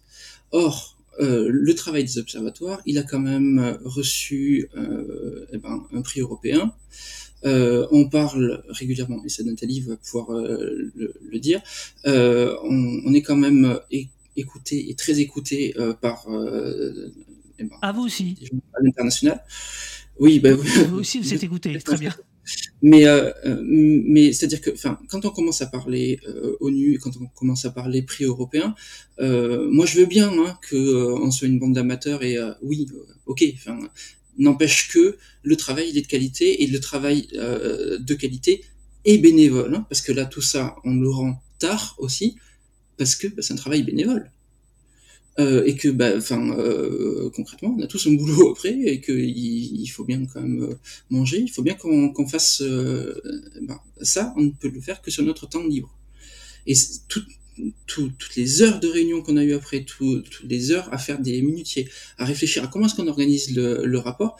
Moi je veux bien que ce soit un travail d'amateur mais j'espère que ça montre que le travail d'amateur il n'est pas si amateur que ça et on apporte des preuves factuelles de ce qu'on dit à chaque fois. Il n'y a pas un moment où on dit euh, peut-être que non à chaque fois on dit attention euh, là il y a un minutier là il y a une vidéo là on cite telle source là on cite telle source là c'est le code pénal là c'est machin.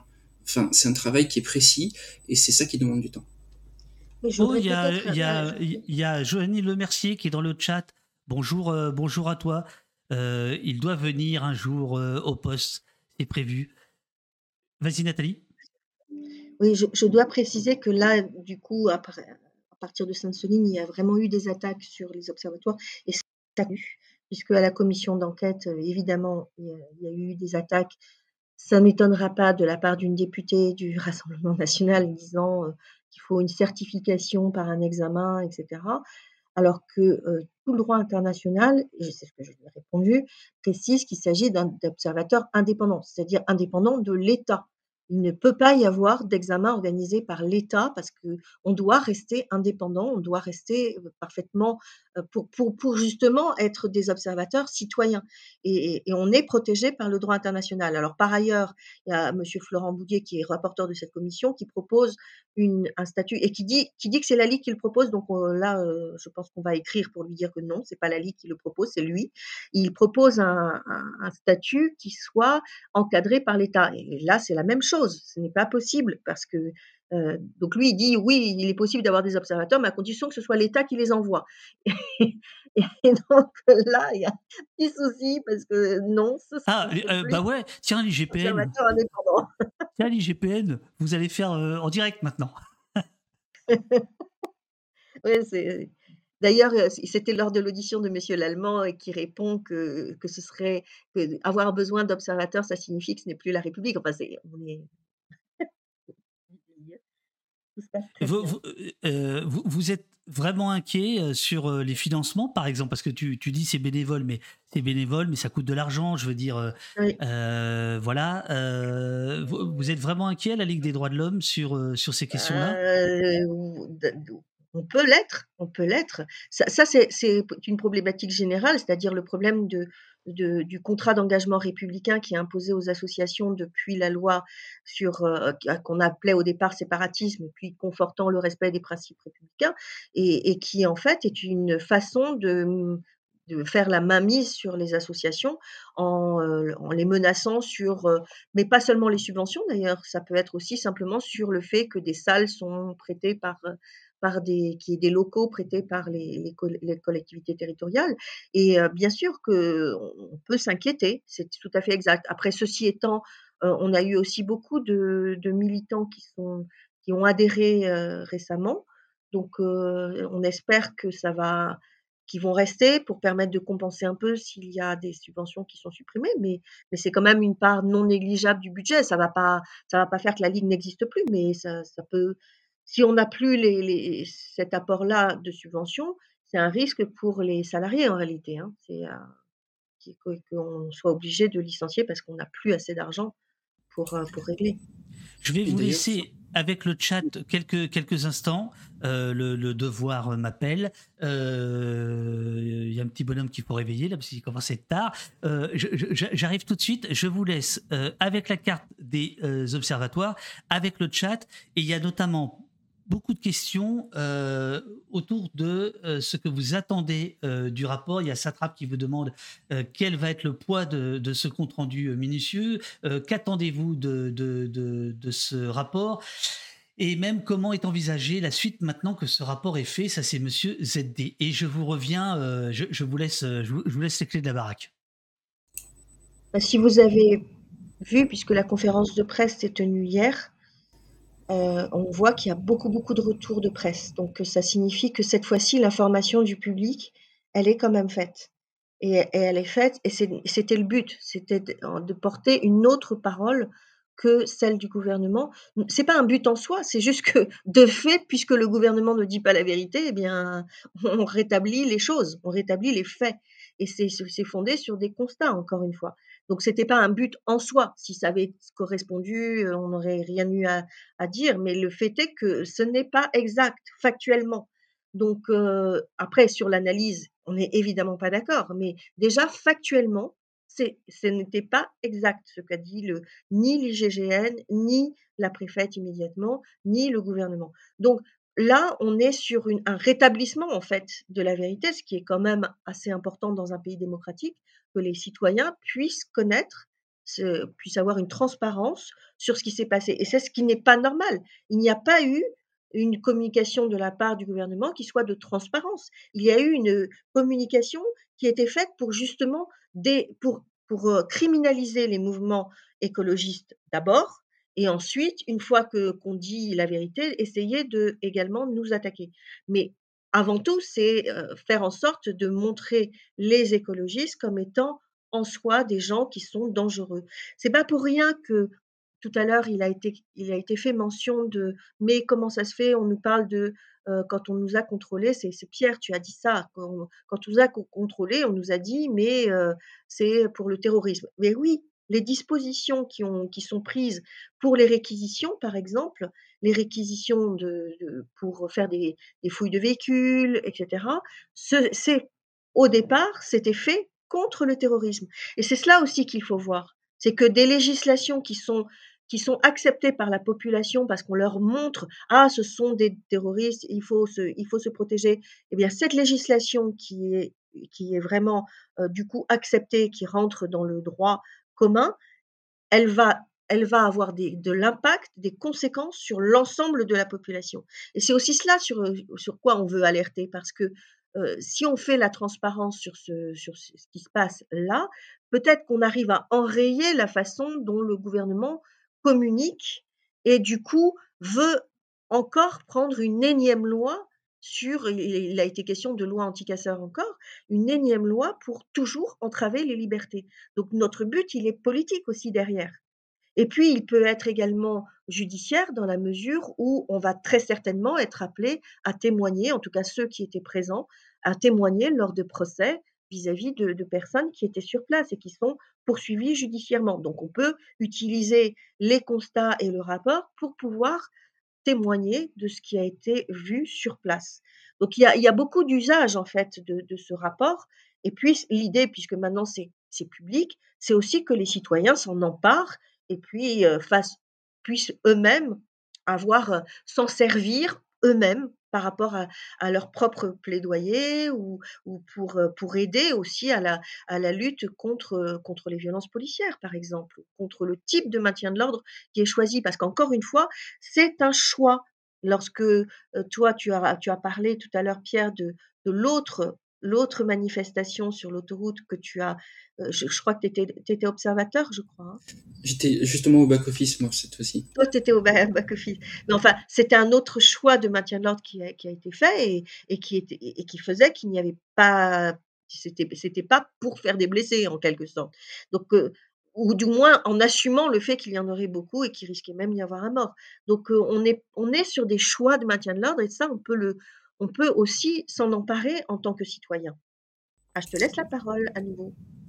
C'est ça, c'est que euh, en fait nous, euh, bah, nous on a fait quelque part notre part du boulot, c'est-à-dire que nous on est allé sur place, euh, on a documenté ça, on, assemble tout ça dans un rapport et on fait en sorte que les médias soient avertis parce que même si la, ben, même si la Ligue des droits de l'homme, il faut, le, le, rappeler, hein, la Ligue des droits de l'homme, en équivalent temps plein, Nathalie, 12, je sais plus, 12, 13, je ne sais plus quel est le, le, nombre de temps plein, mais c'est pas beaucoup.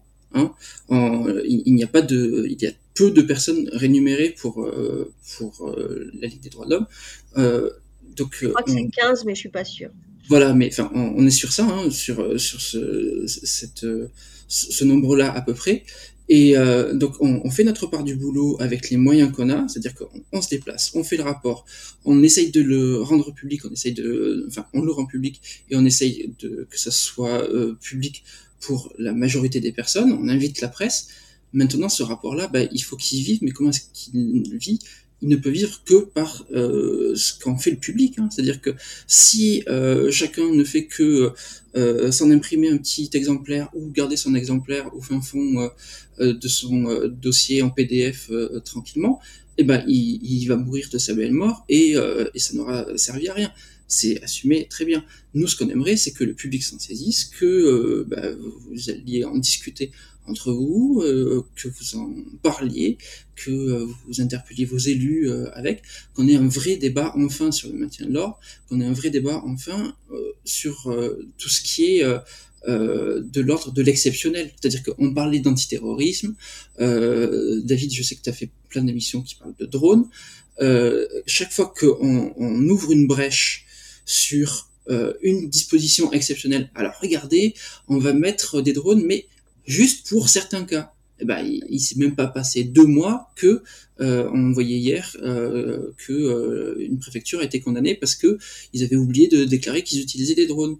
Chaque fois qu'on va utiliser une disposition exceptionnelle, systématiquement, ça va se retourner contre vous à un moment ou à un autre. Oui, puis le Conseil constitutionnel avait dit les drones d'accord, mais à condition que ce soit s'il n'y a pas d'autres moyens. Et puis on voit qu'il n'y a jamais d'autres moyens, c'est extraordinaire. Maintenant, il faut absolument qu'il y ait des drones.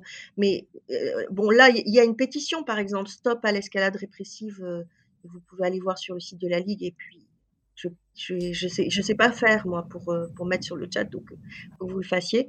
Euh, mais à mon avis, Pierre, il va il va il va dégoupiller tout de suite. c'est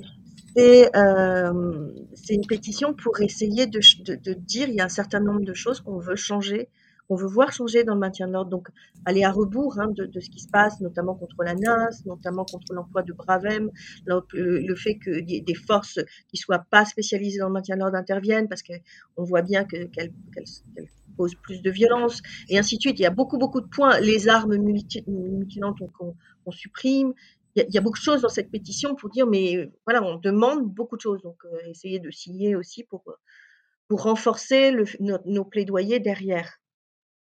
Est-ce. Sur le terrorisme, ça donne aussi ensuite le RAID qui intervient sur des violences urbaines.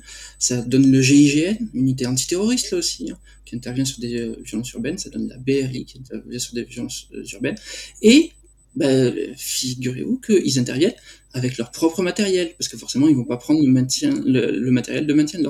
Et donc, c'est là qu'on voit les beanbags, les fameuses cartouches euh, employées. Et ça, d'où est-ce que ça vient au final? Ben, Ça vient juste que on a utilisé une unité antiterroriste qui intervient avec ses propres moyens, ses propres véhicules, ses propres armes, pour faire un boulot pour lequel elle n'est pas formée, quoi qu'on en dise, ils ne sont pas formés pour le maintien de l'ordre, euh, et euh, ils interviennent là-dessus euh, parce que on n'utilise que des choses antiterroristes. Mais alors, d'abord, je, je, je, vais vous quitter. Je suis désolée, mais là, merci, merci, merci Nathalie. je voulais juste, je, voulais juste. L'écoute. Pardon. Non, je voulais juste dire que vous avez les encouragements du chat. Mais vas-y, euh, oh, merci, merci beaucoup. Et, les, salutations et les remerciements. Je, vais rester avec Pierre sur euh, voilà, tout le monde salue. Salut à tous. Et, on est quand même nombreux à vous écouter. Alors je vais rester avec Pierre. Bonne, bonne journée Nathalie. Merci beaucoup. Merci beaucoup. Euh, je, je, oui, par rapport à ce que tu dis là, notamment l'utilisation d'armes du, du, raid, moi je suis absolument consterné. Il y a eu un mort à Marseille pendant les émeutes et il y a très peu d'articles. Je trouve ça sidérant. Donc il y a comme une forme euh, d'habitude, d'accoutumance. Et c'est là où c'est très difficile de, recevoir votre, votre rapport parce qu'on est, euh, est absolument euh, conquis par votre sérieux, par euh, votre rigueur. Euh, on est évidemment, moi je suis très heureux là que, euh, alors qu'on est en, plein juillet, il y a autant de monde à, discuter. voilà, on est tous ensemble, etc. maintenant, j'ai l'impression que vous n'aurez pas de relais médiatique ou que ces relais médiatiques, pardon, pas médiatiques, je voulais dire politiques. Sont, sont peu audibles pour, pour, pour faire vite. C'est-à-dire qu'aujourd'hui, être récupéré par euh, le discours de la France insoumise, en fait, c'est quasiment une balle contre son pied puisque euh, l'opération de diabolisation euh, marche, à, marche à plein. Comment, comment vous voyez les choses? Je sais bien que la Ligue ne, ne roule pour aucun parti politique, mais s'il n'y a pas une transformation politique de tous ces constats, qu'est-ce que qu'est-ce que ça peut devenir au fond? Bah, c'est ce que je, disais avant, enfin, ça, ne va en devenir que si les citoyens exigent que ça en devienne quelque chose. Quoi.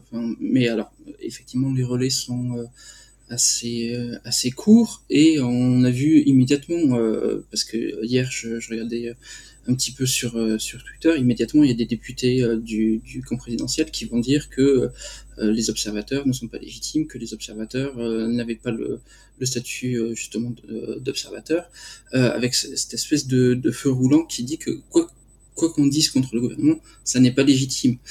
Euh, ben voilà, enfin moi j'ai pas la solution miracle parce que enfin ça prend déjà suffisamment de temps de de s'investir euh, là-dedans qu'est-ce qu'on va pouvoir en faire euh, euh, Est-ce que c'est vraiment aux observateurs? Parce que c'est une mini correction, David, mais donc je, le redis, c'est un rapport signé des observatoires et pas de, de la Ligue. oui, pardon. Mais c'est pas grave, mais enfin, en plus, il faut aussi respecter nos, nos, copains qui sont là, qui ne sont pas de, de la Ligue, et il y en a beaucoup.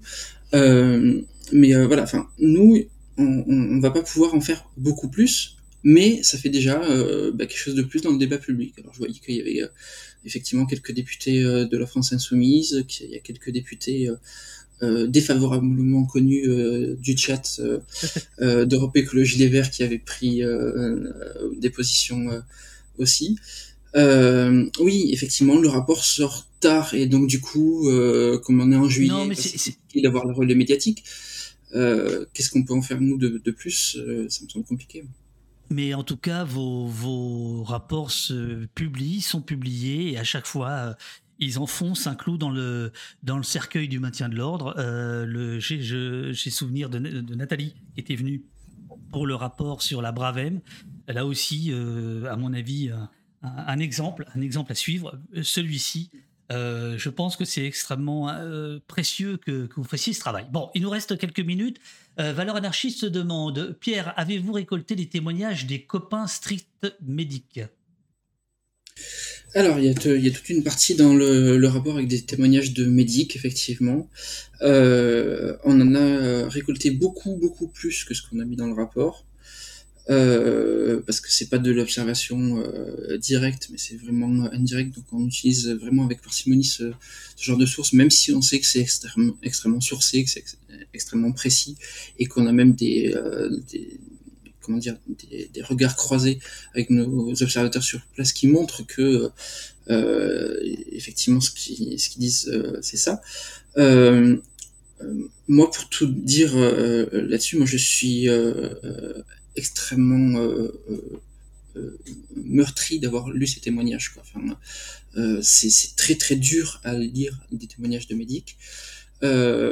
et, et, pour dire vrai, il y a une partie du, du rapport aussi qui a été plus long à mettre en place parce qu'on ne savait pas quel était le type de vocabulaire qu'on allait utiliser. Parce que euh, euh, là, on parle de maintien de l'ordre. Je ne suis pas sûr que Sainte-Soline, c'était du maintien de l'ordre. C'est-à-dire que pour moi, peut-être que je l'ai ressenti, hein. alors là je parle pas euh, au nom des observatoires, euh, là c'est vraiment moi, euh, moi seul, mais je sais que d'autres observateurs l'ont ressenti comme ça aussi. Pour moi, ça c'était pas du maintien de l'ordre, Sainte-Soline. C'était une opération militaire. Enfin, on, se retrouve avec des gendarmes qui ont été placés là, parce qu'on on, l'a pas dit non plus, mais il y a eu un ordre, alors je sais pas s'il vient euh, euh, de, de, Matignon, de Beauvau, juste de la préfète, il y a eu un ordre qui a fait qu'on a placé des milliers de gendarmes derrière leur camion, et, euh, enfin entre leur camion et une bassine. Qu'est-ce qu'ils peuvent faire ces gens-là? Si toi David, tu te retrouves dans la peau d'un gendarme là, alors je sais que ça va être un exercice compliqué, mais... Arrête, je vois là. tu te retrouves dans la peau d'un gendarme là, t'as ton casque à visière qui t'empêche de, de, voir à plus de, de 45 degrés là, euh, t'as un coup garde dans les mains, tu vois une manif qui arrive, tu ne peux pas avancer, tu ne peux pas reculer. Qu'est-ce qui se passe? Eh ben le type qui arrive en face, tu lui en mets plein la tête. Pourquoi? Ben Parce que tu peux pas avancer, tu peux pas reculer tout simplement. Enfin, moi, je, peux comprendre la peur quand même euh, euh, du type qui arrive, qui voit un camion flambé à gauche, euh, machin. Ça, je peux le comprendre, quoi. Mais outre ça, il faut donc passer au-delà de ça et voir les ordres. Qu'est-ce qui a fait qu'on ait mis des gendarmes dans cette situation-là? Pour défendre, une fois encore, un trou. Est-ce que c'est normal d'appeler maintien de l'ordre une opération qui visait à taper sur des manifestants avec des gendarmes encerclés et qui donc utilisent, et le, commandant de gendarmerie le disait dans le complément d'enquête, nous sommes dans le cadre de la légitime défense. Et c'est ça tout le, le truc, c'est que on met en place une situation, on dit à l'avance ça va mal se passer. Pourquoi est-ce qu'on dit à l'avance ça va mal se passer? Parce que le plan il était déjà prévu. On sait que le plan prévu, c'est pas du tout celui de la première manifestation de Sainte-Soline, où euh, les gendarmes avaient joué euh, justement euh, à trap-trap finalement avec les, manifestants, avec des lignes extrêmement fluctuantes et des manifestants qui passent, d'autres qui sont retenus, mais finalement un maintien de l'ordre, on va dire léger quoi. Là, pas du tout. On sait à l'avance ce qui va se passer. On sait qu'on va encercler les gendarmes entre leur camion et la bassine. On sait donc qu'il va y avoir des affrontements qui vont être très très localisés, donc extrêmement violents. On prévient à l'avance qu'il va y avoir des affrontements extrêmement violents. Et donc qu'est-ce qui se passe? Eh bien il y a des affrontements extrêmement violents. Tout est, tout est qualifié euh, à l'avance. On sait ce qui va se passer. Qu'est-ce que ça en est donc est-ce que c'est vraiment du maintien de l'ordre? Non, le maintien de l'ordre, c'est quand il y a une situation qui est délabrée. Il y a quelque chose de l'imprévu dans le maintien de l'ordre. Là, c'est en même temps, un, une opération de communication, et deux, c'est pas une opération de maintien de l'ordre, c'est euh, une opération militaire. As-tu eu l'occasion de, lire euh, il y a deux jours cette interview euh, du patron de la, de la DGSI dans, dans Le Monde? Non? Ouais, oui, oui, je. Eh ben, il s'appelle Nicolas Lerner. C'est le, le, le, boss de la, de la DGSI. Le titre est un peu trompeur, car en réalité, de, c'est surtout de l'ultra-droite et du djihadisme dont ces services euh, semble euh, dire qu'il constitue une réelle menace euh, concernant à gauche, entre guillemets, c'est moins clair. Mais néanmoins, il y a une question qui lui est posée sur les affrontements de Sainte-Soline, demandent les journalistes de, du Monde. Autour de la question environnementale, marque-t-il un tournant? Donc là, on, a, on, vient d'expliquer que ces affrontements sont beaucoup dus à la manière dont le maintien de l'ordre s'est déployé. Passons. Réponse du patron de la DGSI. Ce qui a, ce qui a très nettement été documenté à Sainte-Soline, c'est que cette revendication constitue pour certains un prétexte, revendication euh, environnementale, euh, pour s'en prendre au symbole de l'État, aux forces de l'ordre, à ce qu'ils appellent le système, au capital et à tous ceux qui le représentent. La manière dont l'ultra-gauche investit la sphère environnementale en y important ses modes d'action est un sujet de préoccupation. Euh, voilà la réponse côté renseignement de Sainte-Soline. Est-ce que, à titre de l'observatoire, tu, voudrais t'exprimer sur ce point de vue du renseignement intérieur? C'est ce qu'on dit au, tout début du rapport, c'est la, construction d'un ennemi finalement de l'intérieur. C'est-à-dire qu'on va assimiler des militants écologistes à euh, des black blocs parce que forcément ils, ils, savent même pas utiliser le terme black bloc comme il faut euh, enfin ils savent pas que c'est une forme de manifestation et, et pas une personne. Enfin bref passons. Et donc du coup on assimile le tout. Hop on prend euh, un manifestant. On dit qu'il est éco-terroriste. Ça légitime euh, l'emploi de règles exceptionnelles. Euh, on l'a bien qualifié, il est éco quelque chose, donc on sait que c'est des écologistes, euh, et on va lui mettre des méthodes radicales derrière, et on va prévenir qu'il arrive avec des boules de pétanque et des feux d'artifice.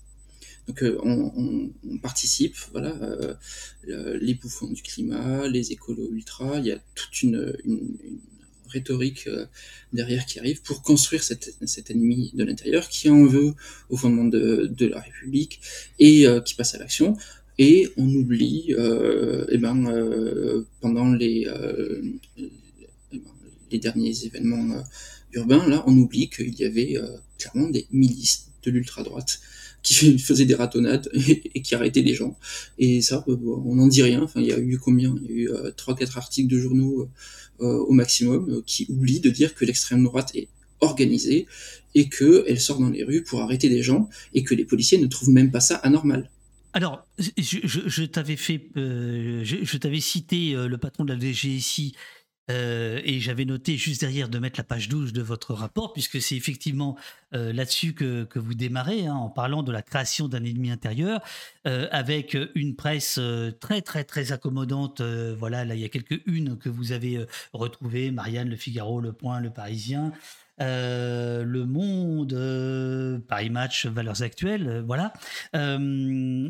néanmoins, l'honnêteté commande de dire que le patron de la DGSI prend ses distances hein, avec le terme éco-terroriste. Je ne sais pas ce que Gérald Darmanin a pensé de l'entretien du mec, mais soit il sait que Darmanin va, va, se barrer de, de Beauvau je sais pas mais euh, bon en tout cas le, mec de la DGSI prend euh, prend ses distances mais voilà je, voulais euh, qu'on termine cette conversation sur, ces questions-là, c'est-à-dire c'est c'est quand même les questions qui sont fondamentales, c'est-à-dire que au-delà des, faits que vous avez magnifiquement étayés ou merveilleusement étayés, hein, puisqu'il faut dire que le comme dirait l'autre, euh, la police est merveilleuse. Eh bien, moi, je dis la Ligue des est merveilleuse. Euh, voilà, au fond, ce qui se joue, c'est ça, c'est la fabrication de l'opinion. Hein. C'est une de journaux, c'est ce déploiement de, de force qui, qui, sert en fait à mutiler, mais surtout à faire une démonstration pour le reste du bon peuple. C'est évidemment ça qu'il faut toujours avoir en tête. C'est pour ça que moi je, parle d'une double opération, l'opération militaire d'un côté avec des tests d'armes, les produits marquants, des tests de matériel, les quads. ça c'est ce qui fait partie de l'opération maintien de l'ordre ou opération militaire et l'opération de communication on voit qu'il commence bien longtemps après, euh, bien longtemps avant, et qui finit bien longtemps après euh, la manifestation. On va multiplier les contrôles, on va multiplier euh, tout ça pour montrer que c'était nécessaire d'en faire autant. Alors que, bah, comme tu le dis, le, patron du renseignement, il trouve pas que ça soit vraiment l'énorme problème, et que par contre, l'ultra droite organisée commence lui à lui en poser un. Et ça, c'est pas trop repris euh, euh, dans, ben, par, euh, par Darmanin, effectivement. Mais bon, quand on sait d'où est-ce qu'il vient Darmanin, c'est pas très étonnant non plus. Il évoque en effet 2000, 2000 personnes. Voilà, je voudrais terminer cet entretien avec toi sur cette, sur cette photo de, de trois d'entre vous marchant vers le canon à eau, séparant le, le champ par un, petit chemin de terre. Euh, merci, euh, merci beaucoup euh, Pierre, merci beaucoup Nathalie. Le, le chat va, voilà, tu peux respirer là. Tu peux. Un petit peu, mais cette photo, moi, elle, me, me, parle beaucoup parce que enfin, celui qu'on voit avec le gilet jaune et bleu, c'est moi euh, là, c'est euh, quasiment la, seule photo, euh, parce que moi, je, suis le, photographe de notre équipe, donc forcément, moi, je suis peu en photo par rapport aux, autres. Mais là, c'est un, observateur, je crois, de Poitiers qui prend cette photo-là. Et en fait, là, c'est quand on retourne là pour faire les, photos du, tas de lacrymogènes qu'on a vu un petit peu plus haut. Et, je sais qu'à ce moment-là, on est tous terriblement fatigués et le moins inquiets parce qu'on a déjà appris ce qui se passait. Euh, et, je sais qu'un petit peu derrière, il y a des observateurs où il y a quelques larmes qui coulent quand même euh, de, la pression et de ce qui s'est passé, de ce qu'ils ont vécu. Est-ce que, est-ce que la Ligue, League of Legends, euh, est-ce que si les gens veulent rejoindre le, les observatoires, comment faire? Alors, euh, chaque observatoire se, débrouille euh, à sa façon. Alors, je, vais parler que pour l'observatoire de Toulouse. Nous, euh, on nous contacte individuellement, donc ça se passe en face, en face à face. En général, parce que on est amis de la police, mais aussi du café, on prend un ah, attends, attends, attends, oh là là, attends, attends, vas-y. Si, attends. Oui, non, je le mets en grand, je le mets en grand, bien. Euh, parce qu'on est amis de la police et du café, on fait euh, un petit entretien ensemble. Ouais, et merci euh, pour toutes ces tasses qui sont trop belles. on fait un petit entretien pour savoir comment est-ce que ça se passe. Et puis, nous, à Toulouse, on a une, une formation sur trois manifs où je me charge de faire tout le blabla sur qu'est-ce que c'est qu'un policier, quel est l'équipement du maintien de l'ordre, euh, pour la première manifestation. Euh, la deuxième, on, part sur euh, une manif un petit peu plus dure pour voir comment ça se passe dans des conditions qui sont dures, parce que quand on est en manifestation avec du gaz lacrymogène et des explosions, c'est dur. Peux, tu peux lâcher le badge. Tu peux, c'est bon. et, euh, et, la troisième, c'est euh, précisément euh, ce qu'on est en train de faire là, c'est la rédaction d'un rapport parce que ça ne s'improvise pas tout ça.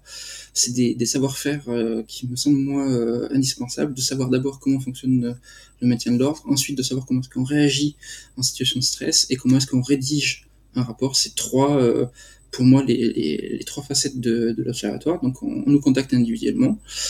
Euh, et puis on fait entrer comme ça au compte-goutte parce que moi ce qui me semble très important c'est d'avoir des observateurs qui sont formés et qui savent ce qu'ils racontent pour avoir ensuite des rapports qui sont extrêmement précis et qui, sur qui on peut s'appuyer. C'est-à-dire que moi j'ai pas besoin de quelqu'un qui me dit il y a eu des lacrymogènes. ça me sert à rien. Par contre, de me dire que euh, il y a eu des lacrymogènes qui ont été tirés avec telle arme, avec sommation, sans sommation, et euh, est-ce que c'était la première sommation, la deuxième sommation, là ça m'intéresse beaucoup plus. Donc pour ça, il faut de la formation. À quand un observatoire à Lyon Eh bien, nous dit euh, Super Lardon, gauchiste. Alors, il existe. Hein. Il existe, euh, mais les observatoires sont, sont tous indépendants sur leur, euh, leur façon de faire. À Lyon, il y a un super collectif euh, qui observent, mais depuis la manif. Eux, ils ont décidé qu'ils n'auraient pas de chasuble, ils n'auraient pas de, trucs comme ça. Il existe l'Observatoire de Lyon, il produit des, rapports. Et il me semble que dans la saison 1, tu en avais parlé, euh, de, ce groupe-là à Lyon, qui fait des observations depuis la manif, euh, depuis en fait finalement le point de vue d'un manifestant. Alors oui, tu, fais allusion à, Flagrant Déni, c'est ça peut-être? Ceux qui sont devenus Flagrant Déni? Alors ça, doit être ça, ceux qui sont devenus Flagrant Voilà, et qui, euh, qui font un travail euh, là aussi formidable de, documentation euh, et aussi, je, je, crois, de, de recours juridique. Mon cher Pierre, merci beaucoup à toi d'être d'être venu euh, encore désolé pour ces débuts euh, étranges. Euh, le coup, le coup de la panne électrique, je me l'étais jamais fait encore, mais là c'est fait. Et donc le, bon bref, voilà, c'est résolu. Encore bravo pour votre travail. Tu verras, il y a plein de plein de messages dans le chat euh, pour vous remercier. Je, pense que votre, euh, votre implication donne, euh, donne du courage, donne de l'énergie à ceux qui sont dans le chat, à ceux qui ont discuté, ceux qui ont participé à l'émission, ceux qui nous ont écoutés et ceux qui ont pris position et qui ont, qui ont posé aussi tout un tas de, questions. Merci beaucoup Pierre et passe de bonnes vacances. Et on se retrouve. aussi, parce qu'on sait que derrière il y a du monde qui, qui taffe. Euh, puis merci. Tu, connais les noms? Alors, est-ce que je connais tous les noms? Et c'est ça le problème, c'est-à-dire que euh, moi je suis au tout début, donc euh, je sais que, bon, Eurial, Jessie, on va y arriver. Glodioman, je pense que là, c'est bon. Et c'est après, alors il y a Sylvia. Sylvia, de ouais. et il m'en manque. Hein. Il manque Robin, mais Robin, c'est l'agent belge je pense qu'il il, a été mis sur une autre mission. Là, on le voit, on, le voit plus trop. On le voit plus trop, Robin. et puis il y a les sons aussi, parce que moi, les sons, euh, moi, quand j'entends les sons, chaque fois que je me connecte sur l'émission et que j'entends ces, ces sons-là, ça me rappelle euh, aussi, et ils sont euh, extrêmement puissants ces sons. Moi, je, les aime beaucoup. JC, Morphone Skunk et Scorch. Voilà. Merci beaucoup, Pierre. Merci, merci, merci à toi. À toi et merci à tout le monde. À bientôt.